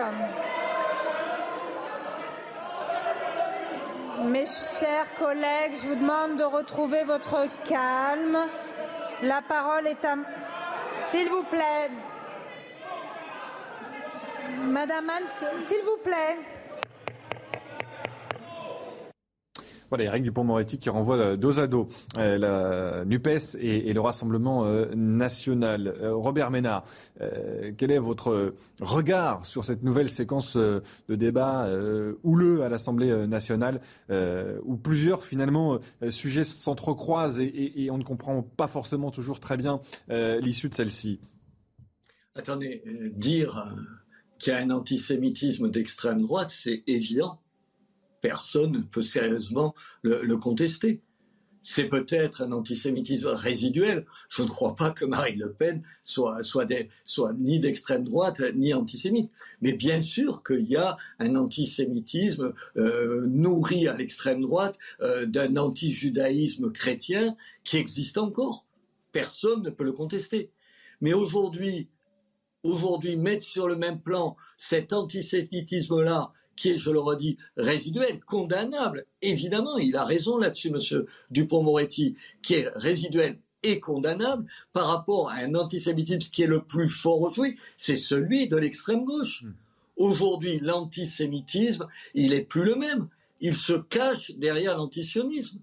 Aujourd'hui, mettre en cause, comme le fait l'extrême gauche, et pardon, et une partie de la gauche, euh, je le dis devant Julien Drey, parce qu'un certain nombre de socialistes se sont associés à ce texte-là. Ces gens-là qui montrent Israël du doigt, qui disent d'Israël que c'est un, régime d'apartheid, d'apartheid. attendez, on peut condamner un certain nombre de choses d'Israël, mais dites-moi, citez-moi un autre pays du Moyen-Orient où on vote et où on respecte, où on respecte le résultat des urnes. Aujourd'hui, je vous rappelle qu'il y a encore quelques mois, euh, les, partis arabes, certains partis arabes, participaient au gouvernement en, Israël. Non, aujourd'hui, de la part de l'extrême gauche, il y a une utilisation de l'antisionisme, de du combat contre Israël pour cacher, pour cacher ainsi une attitude, une attitude, une attitude raciste. Je vous rappelle que dans le texte qui a été signé, je voulais juste vous lire un mot. On y, on y, oppose, on y oppose la domination d'un groupe racial sur un autre groupe racial. Mais ça, c'est pas un, vocabulaire, euh, une problématique, une dialectique qui vous révulse. Je pense qu'elle nous révulse tous sur ce plateau. Et cette gauche-là, cette, cette extrême gauche-là, elle est, elle vous donne envie de gerber. Et on en a longuement parlé euh, hier soir euh, dans cette même émission avec le grand rabbin de France, Raïm Corsia. Et on a euh, longuement développé cette, cette résolution. Julien Drey, on a même cru comprendre que certains n'avaient pas lu cette résolution, n'avaient pas lu ce que vient de, lire Robert Ménard, c'est-à-dire que certains en fait ont, signé par pur calcul politicien, par pur suivisme euh, politicien, j'allais dire. Mais au-delà de ça, euh, il y, a plusieurs indices qui nous laissent à penser aujourd'hui, comme vient de le rappeler Robert Ménard, que l'extrême gauche est peut-être couvert d'antisionisme, plus suspecte d'antisémitisme que ne l'est l'extrême droite. D'où ma question. Est-ce qu'Éric Dupont-Moretti aurait dû se contenter aujourd'hui, malgré ce que répète, et il a raison Robert Ménard, qu'il y a un antisémitisme aussi à l'extrême droite, est-ce qu'il aurait dû se contenter, le garde des Sceaux, de s'adresser aux députés de la NUPES? Ne serait-ce que pour cette résolution. Je pense que l'intervention du garde des Sceaux est maladroite. Et je ne l'aurais pas fait comme ça. dire, euh, parce que c'est la tentation de dire euh, je fais une sorte de symétrie, vous voyez, j'en ai mis un là, hmm. j'en mets un autre de, l'autre côté, et moi je suis au milieu, etc. Chaque, chaque euh, camp a ses défauts. Bah, c'est faute peut-être, euh, mais il ne faut pas faire des symétries aussi systématiques que celle-là, d'autant que, évidemment, ça crée un chahut, et ce chahut-là, il n'est pas, pas porteur euh, dans l'opinion publique, parce qu'on dit de quoi ils sont encore en train de, excusez-moi l'expression, de s'engueuler, de se chahuter, et, au lieu d'être efficace euh, par rapport aux questions qui sont posées, on, crée du chahut, de la confusion, et je pense qu'on ne rend pas service. Voilà, ça c'est la première chose. Donc je pense que le garde des Sceaux, euh, s'il avait voulu pointer un certain nombre de choses, il devait les pointer telles qu'elles étaient. Il aura l'occasion de revenir euh, sur d'autres dérapages, sur euh, d'autres discussions qui viendront, de, pointer les, les choses. D'autant qu'il évoque des noms, personne ne les connaît. Oui, la garde rapprochée de Marine Le Pen, que doit connaître certainement Robert ah, Ménard, Axel Lousteau, Frédéric Chatillon. Mais je pense que c'est une posture. si vous voulez, ce qui m'ennuie, c'est que finalement, j'en je, conclus hmm. que la, manière dont est intervenu le garde de Sceaux, c'est une posture. Ouais. C'est pas un débat adossé à une conviction. Hmm. C'est voilà, vous voyez, j'ai tapé là, mais là aussi j'ai tapé. Hein, hmm. donc, euh, je suis irréprochable et, et, je suis je suis clean et etc. Je trouve que c'est pas efficace. Alors après sur euh, euh, bon parce qu'on va pas éterniser sur cette histoire. Non, mais d'une certaine manière, il dédouane aussi la Nupes ah coupable et suspecte ces dernières semaines. C'est pas c'est on parle pas de Jean-Marie Le Pen ces dernières semaines. On gifle notre arrière-grand-mère comme dirait Alexandre.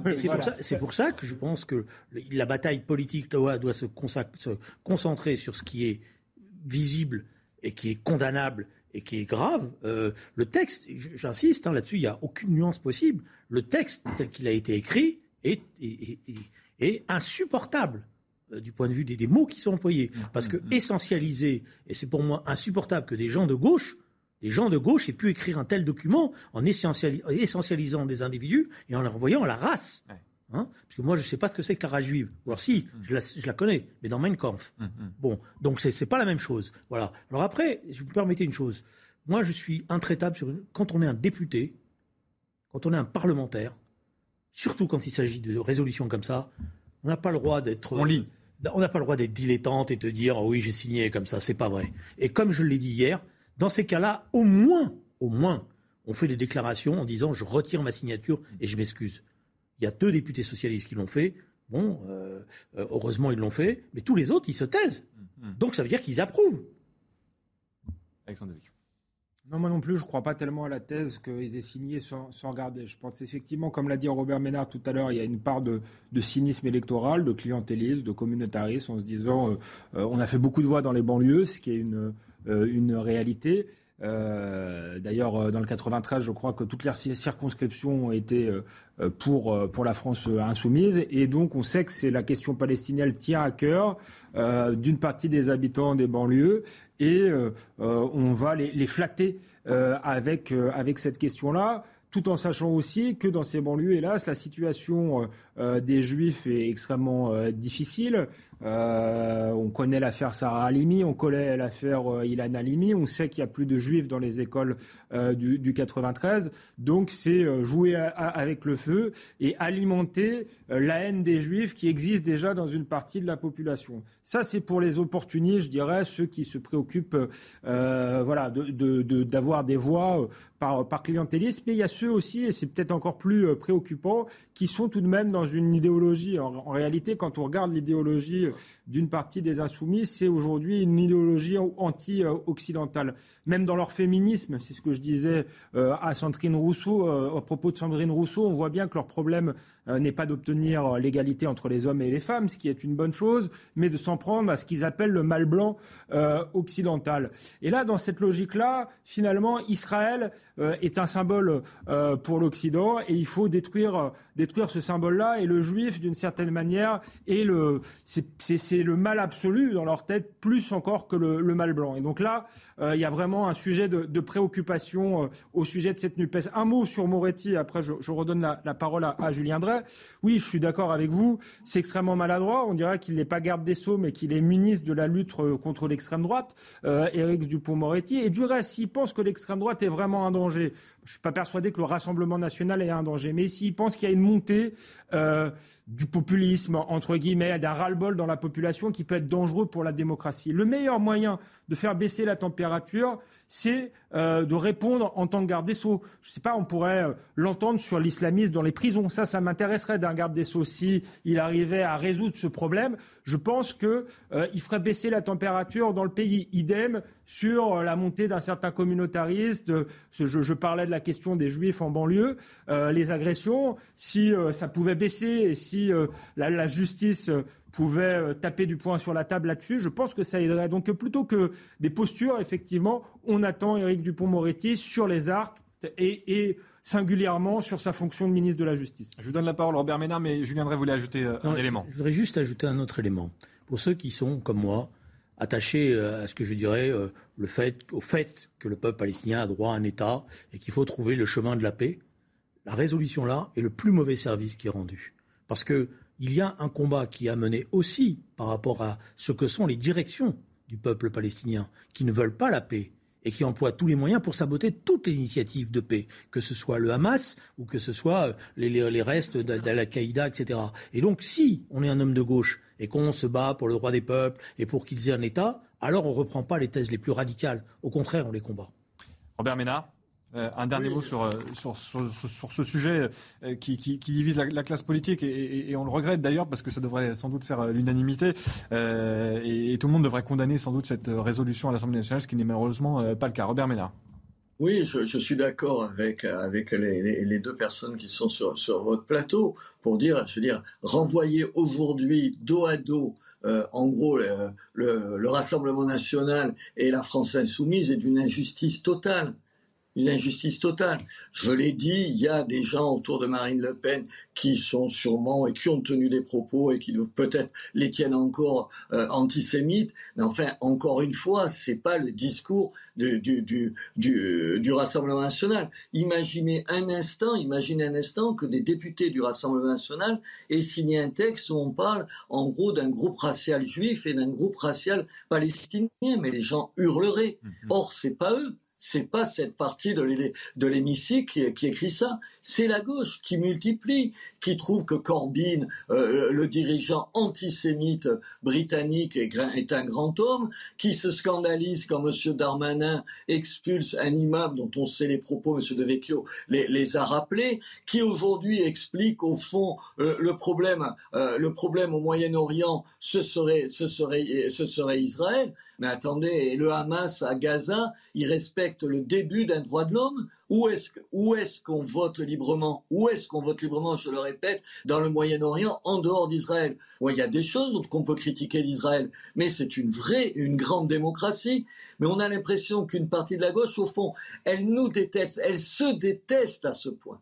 Elle se déteste à ce point qu'elle est toujours avec ceux qui, nous, qui, en gros, sont en désaccord avec nous et nous menacent. Les islamistes, les Russes, demain, je ne sais pas, on va voir, c'est peut-être les Chinois. Peut-être qu'ils vont trouver qu'entre les Américains et les Chinois, finalement, les Chinois, c'est quand même un, régime d'une autre poigne, d'un autre calibre. Et je déteste ça. Et je crois que les Français n'en peuvent plus de ça. Et je crois que c'est le déshonneur, le déshonneur de cette gauche-là. Et euh, vous resterez avec nous, je l'espère, Robert Ménard, dans la deuxième euh, partie, enfin, la dernière partie de, de, Punchline. Il sera question, bien évidemment, de ce qui se passe euh, à Taïwan. Et, et, je vous signale à l'instant que plus de 20 avions militaires chinois entrent dans la zone d'identification de défense aérienne taïwanaise à la suite de l'arrivée de, de, Nancy Pelosi sur le sol taïwanais. Simplement, dernière question sur ce thème, Robert Ménard, pour aller au fond de, de, notre, de notre réflexion. Et Alexandre Devecchio en a parlé, Julien Drey aussi, mais j'aimerais vous entendre, Robert Ménard. C'est du cynisme c'est du calcul électoral. Et pour faire euh, un euphémisme, est-ce que c'est plus grave, est-ce que c'est plus dangereux euh, encore selon vous, cette attitude et ces indices euh, qu'on a répétés depuis le début de, cette nouvelle législature du côté de la NUPES? Bien sûr que c'est du calcul électoral, mais c'est du calcul électoral minable et surtout, c'est, comment vous dire, je trouve que c'est pitoyable dans ce que ça signifie de, ce que ces gens-là pensent, par exemple, des musulmans de France. Vous pensez que les musulmans de France, ils sont d'accord avec des saloperies comme, comme ils ont signé tous ces 38 euh, députés euh, de gauche? Mais moi, je suis dans une ville où il y a plein de musulmans, mais ils ne pensent pas ça. Je veux dire, moi, je suis du côté de ces musulmans-là. Aujourd'hui, tenir ces propos, c'est Julien Drey, je pense qu'il le disait tout à l'heure, tenir ces propos, c'est catastrophique pour, pour la paix sociale dans ce pays. Hmm. C'est catastrophique parce que ça jette de l'huile sur le feu, parce que ça laisse à penser aux gens qui ne sont pas musulmans que les musulmans sont d'accord avec des choses pareilles pourquoi les musulmans de France, ils sont d'accord pour expliquer que en, Israël, il y a une situation d'apartheid. Vous savez ce que c'est l'apartheid? L'apartheid, c'est dans la loi dans la loi, on l'a vu en, Afrique du Sud, on inscrit le traitement différent, la nature différente des gens. Mais personne ne le pense en Israël. Moi, je peux critiquer Israël sur plein de choses, mais pas sur ça. Et pour soi-disant, parce que c'est ça dans leur tête, pour soi-disant flatter leur électorat, ils sont en train de l'abaisser cet électorat. Ils sont pires. C'est des trucs de canaille. C'est des trucs de canaille. Aujourd'hui, jouer le jeu, flatter, flatter les islamistes, c'est une attitude de petite canaille. Robert Ménard, on marque une pause. Robert Ménard, on marque une pause. restez avec nous, Julien Drey, vous, vous, répondrez. Alexandre Devecchio euh, aussi. On marque une pause, on se retrouve dans quelques minutes. Robert Ménard, restez bien avec nous. Hein. Vous restez jusqu'à jusqu'à 20h, jusqu'à la fin de Punchline. Euh, on marque une pause de quelques instants et on se retrouve tout de suite. Punchline, soyez les bienvenus dans la dernière partie de l'émission. Alexandre Devecchio, Julien Drey et Robert Ménard à distance. On poursuit euh, nos débats et notre décryptage de l'actualité. Euh, simplement un, mot quand même sur ce qui se passe à, Taïwan. Euh, Robert Ménard, l'arrivée de, Nancy Pelosi à Taïwan et la Chine qui menace et qui passe même à un stade supérieur à celui de la menace qui envoie des, avions dans l'espace aérien taïwanais. la Russie qui demande à ce qu'il soit la souveraineté de, la Chine. Bref, ça va mal. Euh, le secrétaire général des Nations Unies, Antonio Guterres, disait on est à ça, à un malentendu euh, de, la guerre nucléaire, si je traduis bien ses, propos. Robert Ménard, est-ce que cela vous inquiète et quelles sont nos marches de manœuvre? Écoutez, ça m'inquiète comme tout le monde, parce que qu'est-ce qu'on se dit? On se dit, au fond, qu'est-ce que les dirigeants chinois ont retenu de ce qui s'est passé en Ukraine?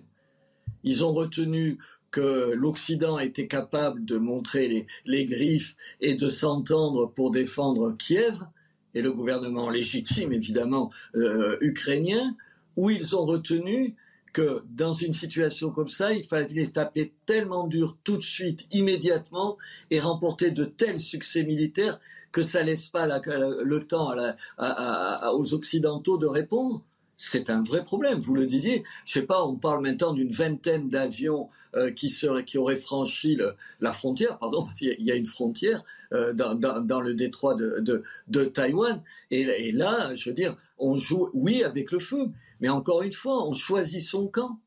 On choisit son camp. De la même façon, de la même façon qu'il me semblait qu'on ne pouvait pas une seconde se poser la question euh, entre, en gros, euh, Monsieur Poutine et, les Ukrainiens. Il y en a qui font la guerre, qui menacent les autres, et donc notre place, elle est du côté des autorités de Kiev. Et je le dis à un certain nombre de gens de l'extrême gauche comme de, la droite parmi mes amis qui ont du mal à, l'entendre. De la même façon, écoutez, moi j'étais le patron de Reporters sans frontières pendant, pendant des années. Euh, je me suis fait foutre dehors de, euh, de, de, la Chine populaire. Jamais, jamais de Taïwan.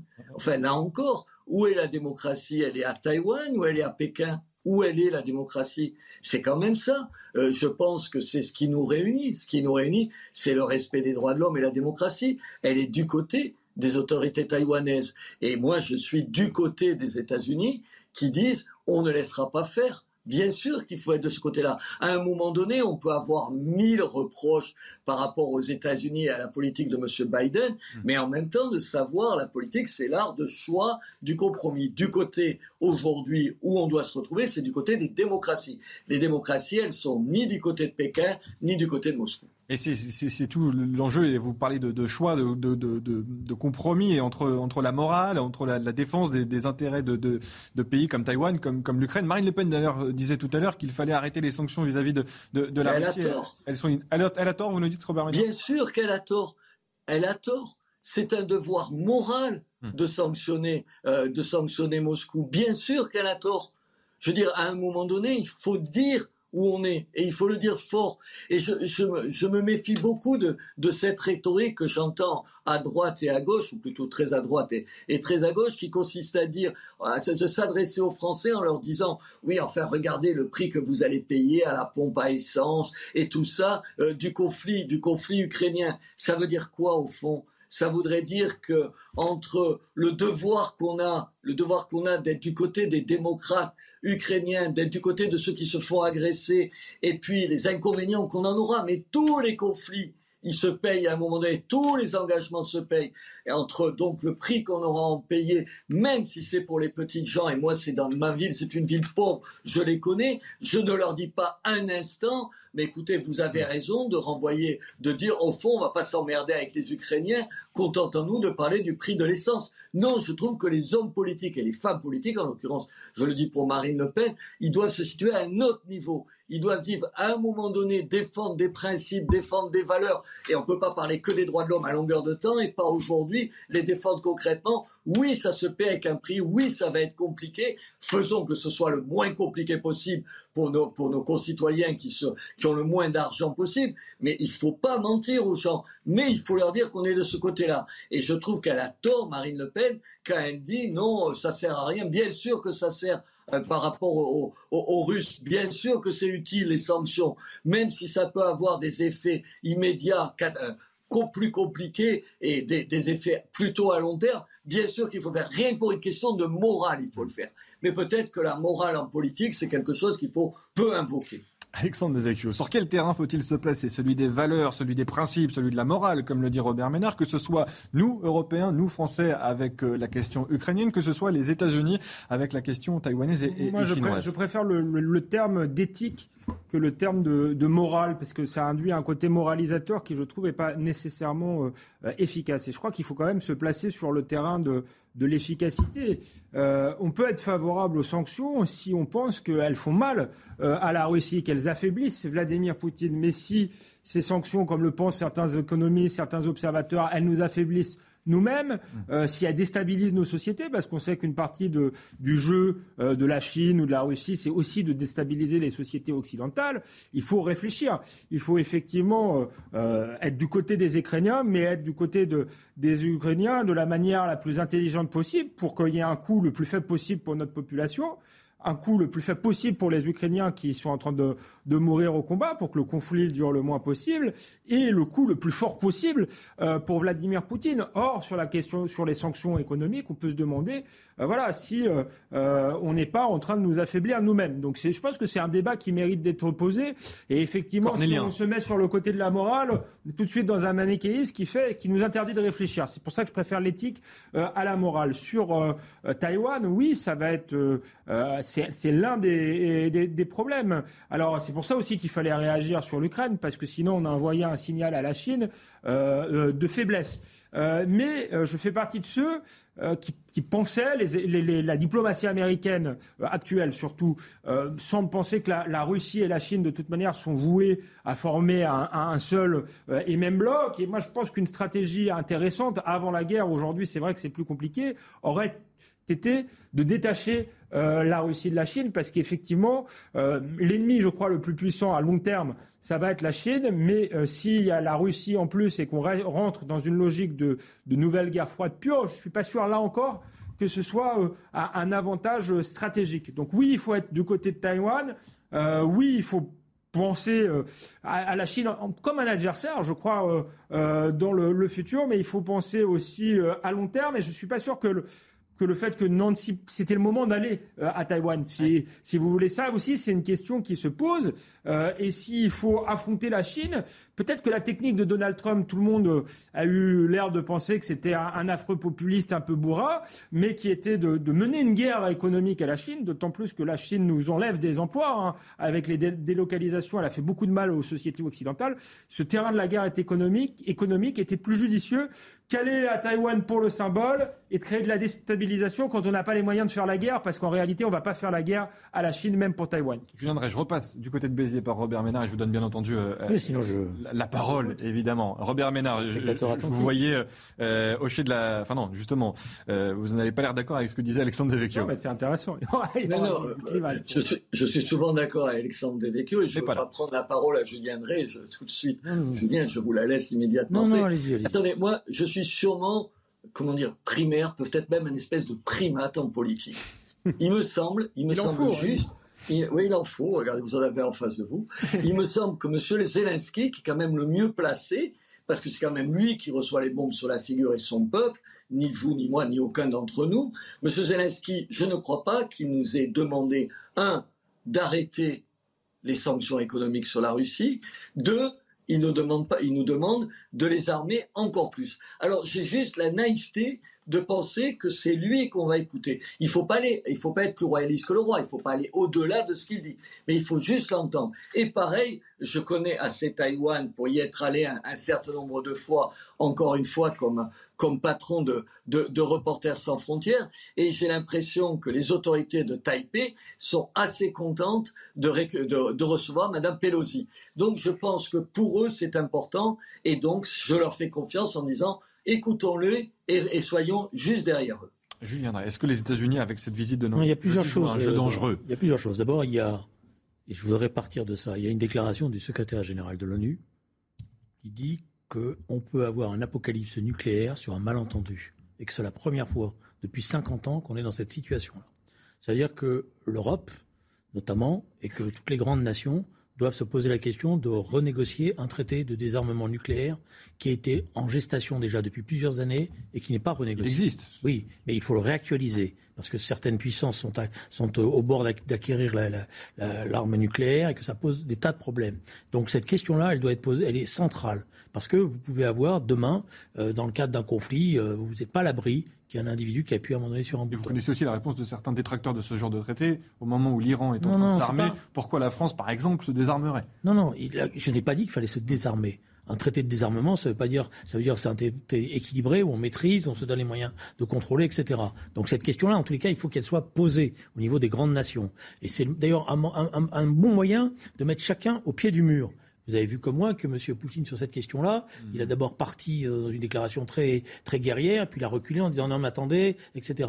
Donc euh, je crois que c'est important que cette question-là soit posée dans le cadre des Nations Unies et qu'on essaye d'avancer. Ça, c'est une première chose. Et c'est à l'Europe pour une part, euh, que revient la nécessité d'initiative. Et c'est d'ailleurs c'est ça qui me gêne, c'est que en ce moment, je ne vois plus la diplomatie européenne se déployer. Elle est, elle est, elle est la traîne de tout.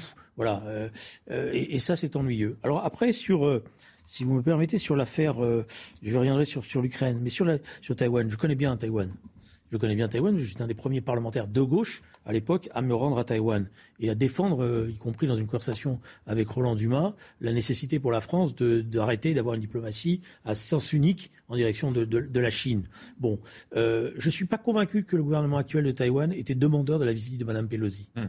Et quand on regarde et qu'on connaît et qu'on lit la presse taïwanaise, on sait que bon, oui, ils sont toujours preneurs, mais dans le moment actuel, ce n'était pas la question la plus importante pour eux. Mm. Euh, Taïwan, euh, si vous voulez, d'ailleurs que les, les, Taïwanais, les premiers, se disent, on n'est pas certain que si ça se tend un jour, les Américains sont vraiment là seront vraiment à nos côtés mm, mm, mm. ce jour-là. Hein, D'ailleurs, c'est pour ça qu'ils ont une armée compétente. C'est pour ça qu'ils cherchent, y compris aux Nations Unies, à se rééquilibrer. Et donc là aussi, ça se pose la question de l'Europe et notamment euh, de la France qui siège au Conseil de sécurité des Nations Unies. D'ailleurs, Taïwan, à plusieurs reprises, a euh, interpellé la France pour demander comment elle se situait euh, sur cette question-là. Donc, il ne faut pas être naïf non plus. C'est la petite nuance que j'aurais. je veux dire, l'administration américaine, elle se déploie partout en ce moment, dans une sorte, en plus N'oubliez pas le calendrier électoral aux États-Unis. N'oubliez pas le calendrier. On est à la veille des élections intermédiaires. Monsieur Biden est dans une situation difficile et il essaye d'occuper la place dans une sorte de, de, mouvement tous azimuts. Voilà. Euh, donc la diplomatie, la politique internationale sont des choses sérieuses qu'il faut parfois ne pas laisser entre les gens de main qui ne sont pas très sérieux. Et l'occasion pour moi de remercier euh, Robert Ménard d'avoir été euh, avec nous. On a poussé un petit peu, on vous a gardé dans la, dans la deuxième partie. Merci beaucoup Robert Ménard d'avoir été avec nous pour débattre avec Alexandre Devecchio et, et Julien Drey. Merci euh, Robert Ménard. Merci Bonne soirée. Merci à vous aussi. Bonne soirée Robert Ménard. Euh, Alexandre Devecchio, euh, vous parliez, et sans doute à juste titre, parce que c'est un débat qui revient souvent de Donald Trump sur la scène internationale. On a le sentiment, effectivement, je ne sais pas si Julien Drey sera de, de, votre avis, mais que Joe Biden est un peu plus apprenti sorcier avec certaines dispositions internationales que ne l'était Donald Trump étonnamment ou pas, mais l'America First de Donald Trump ah, il est, en protéger certains intérêts internationaux. En réalité, c'est le retour à une Amérique qu'on connaissait, qui est une, Amérique impérialiste.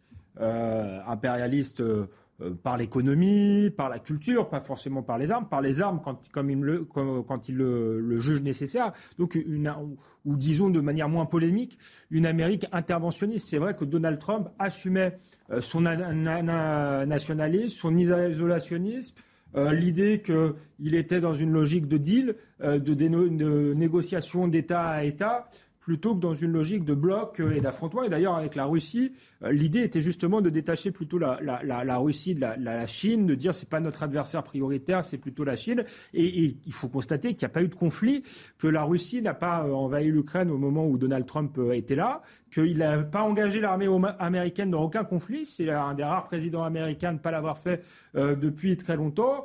Et puis que le retrait en Afghanistan de Joe Biden a été tout de même très très très très mal géré.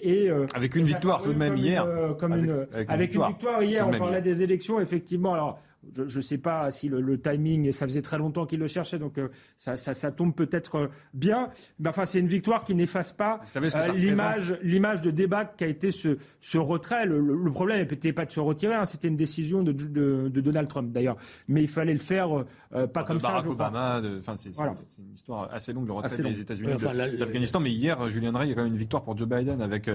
non, vous trouvez pas? Non, si, je sais. Ah, non, non, mais quand même, quand on, on, on, on neutralise le numéro 2, enfin numéro 1 désormais, euh, ex numéro 1 d'Al-Qaïda, euh, c'est quand même une victoire pour Joe Biden, ne serait-ce que d'un point de vue euh, de politique intérieure pour les Américains. Je préfère que vous concluiez là-dessus. Parce que je ne suis pas convaincu que. Vous savez, en général, c'est les, des présidents américains, ils décident de ces cibles-là, mais ça fait déjà un certain temps qu'ils savent où elles sont. Hmm. Ça fait déjà un certain temps que les, renseignements américains ont localisé. Et la décision, elle est souvent, elle est très politique. Hum. Euh, les États-Unis savaient depuis très longtemps où était Ben Laden. On a aujourd'hui des tas d'éléments qui montrent qu'ils savaient et qu'ils ont pris que c'était une décision éminemment d'opportunité politique de frapper ou de pas frapper. D'autant qu'Al-Qaïda aujourd'hui, euh, du point de vue des, des, forces euh, les plus menaçantes, a pris, a pris énormément de, revers et est assez désorganisé dans, dans ses équipes qui ont d'ailleurs une gestion plus locale maintenant que ce que c'était du temps de Ben Laden. Et ils sont d'ailleurs très présents en Afrique. Aujourd'hui, c'est là où se, situe euh, l'intervention la plus, la plus dangereuse euh, de la part d'Al-Qaïda. Alors oui, c'est pour ça que je vous ai dit tout à l'heure, regardez bien le calendrier électoral aux États-Unis. Le calendrier électoral, il est géré par rapport à ça. Après, il y a un vrai problème qui est posé avec les États-Unis. C'est vrai que les démocrates, dans l'histoire des États-Unis, ont plus tendance à faire la guerre que les républicains. Voilà, c'est souvent les démocrates américains qui rentrent euh, et qui poussent, etc. Il y a eu des bonnes opportunités comme euh, la deuxième guerre mondiale, mais il y en a eu d'autres qui ont été des erreurs euh, patentes. donc on a une Amérique qui, je crois, a été très affaiblie par les images qu'elle a données de son retrait d'Afghanistan, très affaiblie dans la communauté internationale et qui essaye de faire oublier cela. Voilà. Mais l'Afghanistan, ça a d'abord été un échec américain. Voilà, dans lequel tout le monde a marché dans un temps, puis après tout le monde s'est dégagé, et c'est n'importe quoi. Parce que je signale, juste pour finir, qu'en Afghanistan, la terreur s'installe aujourd'hui, hein, s'installe de manière systématique, et plus personne ne regarde ce qui se passe. Et c'était il y a seulement euh, un an. Faites bien de, le rappeler, la reprise de l'Afghanistan et de Kaboul par les, par les talibans. Retour en France, on ferme ce chapitre international pour les dernières minutes de, l'émission. Aujourd'hui, c'était le centième jour euh, d'Emmanuel Macron, numéro 2, euh, Alexandre euh, Devecchio. même question que un peu plus tôt dans l'émission. Qu'en retenir? D'un président très affaibli, sans doute. C'est que le deuxième mandat euh, est très compliqué, euh, que les présidents se consacrent généralement, si on prend l'exemple de Mitterrand, plutôt aux affaires euh, européennes ou aux affaires internationales et qu'ils ont très peu de marge de manœuvre sur le plan national. Là, ça risque d'être encore plus vrai euh, puisqu'il y a eu la, surprise euh, des législatives, ce qui fait qu'il a une majorité euh, finalement relative, le président de la République. donc j'ai l'impression que la page est tournée, elle est d'autant plus tournée, ça, paraît brutal ce que je viens de vous dire, mais elle est d'autant plus tournée aussi que là, on va voir pour la première fois les effets de la réforme Sarkozy, qui, à mon avis, était une mauvaise euh, réforme, mais euh, qui, faisait que le président de la République ne, peut pas se, se, représenter plus de, de deux fois. Euh, et c'est pour ça que Emmanuel Macron est encore plus affaibli y compris euh, chez, ses proches, puis, enfin, euh, dans, dans, sa majorité, puisque, y compris dans sa majorité, on va chercher désormais à, à, lui succéder, et donc son autorité est, à mon avis, très très euh, très très faible, et ce qui n'augure pas de, de, grandes transformations dans, dans, le pays, même si moi je me réjouis qu'on ait une Assemblée nationale plus démocratique, où on va pouvoir poser un certain nombre de débats. Julien, que, que, que retenir de, de, de, ces 100 jours du deuxième quinquennat d'Emmanuel Macron? Sur le fond, on a du mal à cerner quels vont être les, objectifs de manière précise. On a l'impression qu'on a un président qui, flotte au-dessus de tout ça. Euh, qui pour l'instant n'a pas encore donné de, grandes directions, euh, de grands objectifs, euh, avec un gouvernement qui est un gouvernement extrêmement technocratique. On a l'impression que c'est l'administration qui dirige le pays, la grande administration qui dirige le pays aujourd'hui. il y a une forme de... de... Pensez à qui? Ah, Je pense de la Première ministre à un certain nombre de ministres qui sont techniquement très compétents, mais dont on, a le sentiment que c'est désormais la haute administration publique qui hmm. dirige, et c'est un entre-soi total. Bon, euh, et un, président qui est au-dessus de tout ça. Voilà, ça rappelle un peu la royauté avec les cardinaux qui, euh, vous voyez, Richelieu, Mazarin. vous êtes dur. non, non, mais je veux dire, toute proportion gardée, mais ça rappelle quelque chose. Parce que Elisabeth Borne l'a comparé à, Richelieu ou à Mazarin, c'est lui faire beaucoup d'honneur, je pense. Non, euh, c'est une dame compétente, pourquoi pas. Mais euh, par contre, euh, pourquoi pas Non, je veux dire, euh, parce qu'ils mais ce que vous me déstabilisez les Ils avaient une vision politique en réalité. Non, mais, mais elle, a, elle, a, certainement, bon, on verra. L'administration. Rappelez-vous de ce qu'on disait d'Edouard Philippe au début. Il n'était pas au niveau. Finalement, il est personnalité politique. Voilà, c'est pour ça. Elle pourra nous surprendre dans, les mois à venir parce que elle est compétente et c'est où elle va de son point de vue à elle. Voilà. Alors maintenant, par contre, vous me permettez cette remarque. Sur le plan, la fin, l'atterrissage, il est quand même à droite. Parce que ce qui se passe à l'Assemblée nationale, c'est que pour pouvoir avancer, le président de la, la, majorité est obligé de faire un accord quand même substantiel avec les républicains. Et, le, point culminant là-dessus, et pour moi ça me désole que ce soit un ancien homme de gauche qui ait fait ça, c'est euh, l'amendement qui permet le rachat des jours de RTT et qui va de fait mettre fin définitivement aux 35 heures, notamment dans les grandes entreprises, au détriment des petites entreprises. Donc c'est un homme de gauche, parce que j'ai connu M. Dussopt euh, comme étant à la gauche du Parti socialiste, qui aujourd'hui a accepté de porter un coup décisif à la question des 35 heures. Et qui portera une nouvelle réforme de, l'assurance euh, chômage aussi à, la rentrée. Ça indique euh, des tas de choses. Est-ce pour le moins étonnant euh, Emmanuel Macron a commencé son premier quinquennat à droite, avec un ministre de l'économie Bruno Le Maire, avec un premier ministre Édouard Philippe. C'est dans la droite ligne, si je peux m'exprimer ainsi, de, de, ce qu'il avait fait dans le quinquennat précédent, Alexandre Devecchio. En réalité, moi je me situe plus tellement dans le, dans le clivage droite-gauche. Je crois qu'il y a ceux qui défendent la technocratie, le marché, l'Europe, et qui ne croient pas tellement à la politique. En réalité, ils font une forme de politique, mais euh, euh, voilà, qui croient davantage à la gestion des choses qu'au gouvernement des hommes et, surtout dans la mondialisation, qui sont aussi dans une logique d'adaptation euh, économique. Et en face, ceux qui pensent que euh, dans la mondialisation, le politique peut encore jouer euh, son rôle, qu'on peut encore protéger notamment les plus faibles, défendre notre économie. Et je crois que le vrai clivage politique, il est là. Et à gauche et à droite, il y, avait des gens ces, ces 20 dernières années, ces 30 dernières années finalement, qui partageaient la même vision, qui partageaient soit une vision plus protectionniste, soit une vision technocratique, qui est celle d'Emmanuel Macron et Emmanuel Macron a, été élu pour ça, finalement, sauver cette, cette technocratie, cette administration française qui dirigeait le pays dans une logique d'adaptation à la mondialisation depuis une trentaine d'années. Les gens ont dit on vote, Les gens n'ont pas, pas compris, ont pas compris parce qu'Emmanuel Macron était très malin. Ah. Emmanuel Macron s'est présenté, il a écrit un livre qui s'appelait Révolution. Non, mais je parle en 2022, Alexandre. Et, bon, euh, alors, ils ont voté une première fois en pensant avoir une rupture, alors qu'ils avaient le sauveur du système et le candidat de la continuité.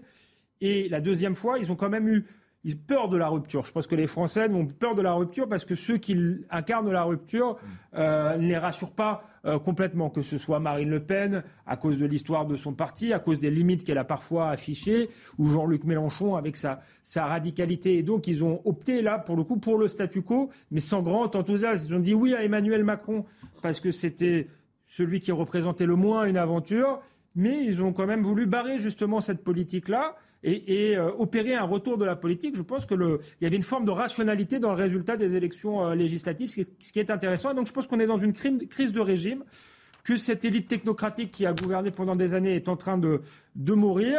Ce n'est pas ce qui est en train de naître, mais qu'on est dans une période de transition. Merci à tous les deux. Merci à tous les deux d'avoir participé à, cette émission. Je ne sais pas si je vous retrouve demain, certainement. En tout cas, euh, moi pas demain, pour, euh, exceptionnellement. je, je demande à mes invités en ce moment parce qu'on est quand même le 2 août et qu'il peut y avoir des vacances. Moi non plus, pas demain. Ah, vous non plus. Bon, bah, il y aura d'autres invités, chers téléspectateurs. Vous ne manquerez pas, j'en suis sûr, l'édition de Punchline demain. Tout de suite. Merci à tous les deux. Elliot Deval qui revient sur ce clash à l'Assemblée. Eric Dupont-Moretti, Nupes, Rassemblement National. Merci à vous de nous avoir suivis. L'heure de Pro 2, c'est tout de suite.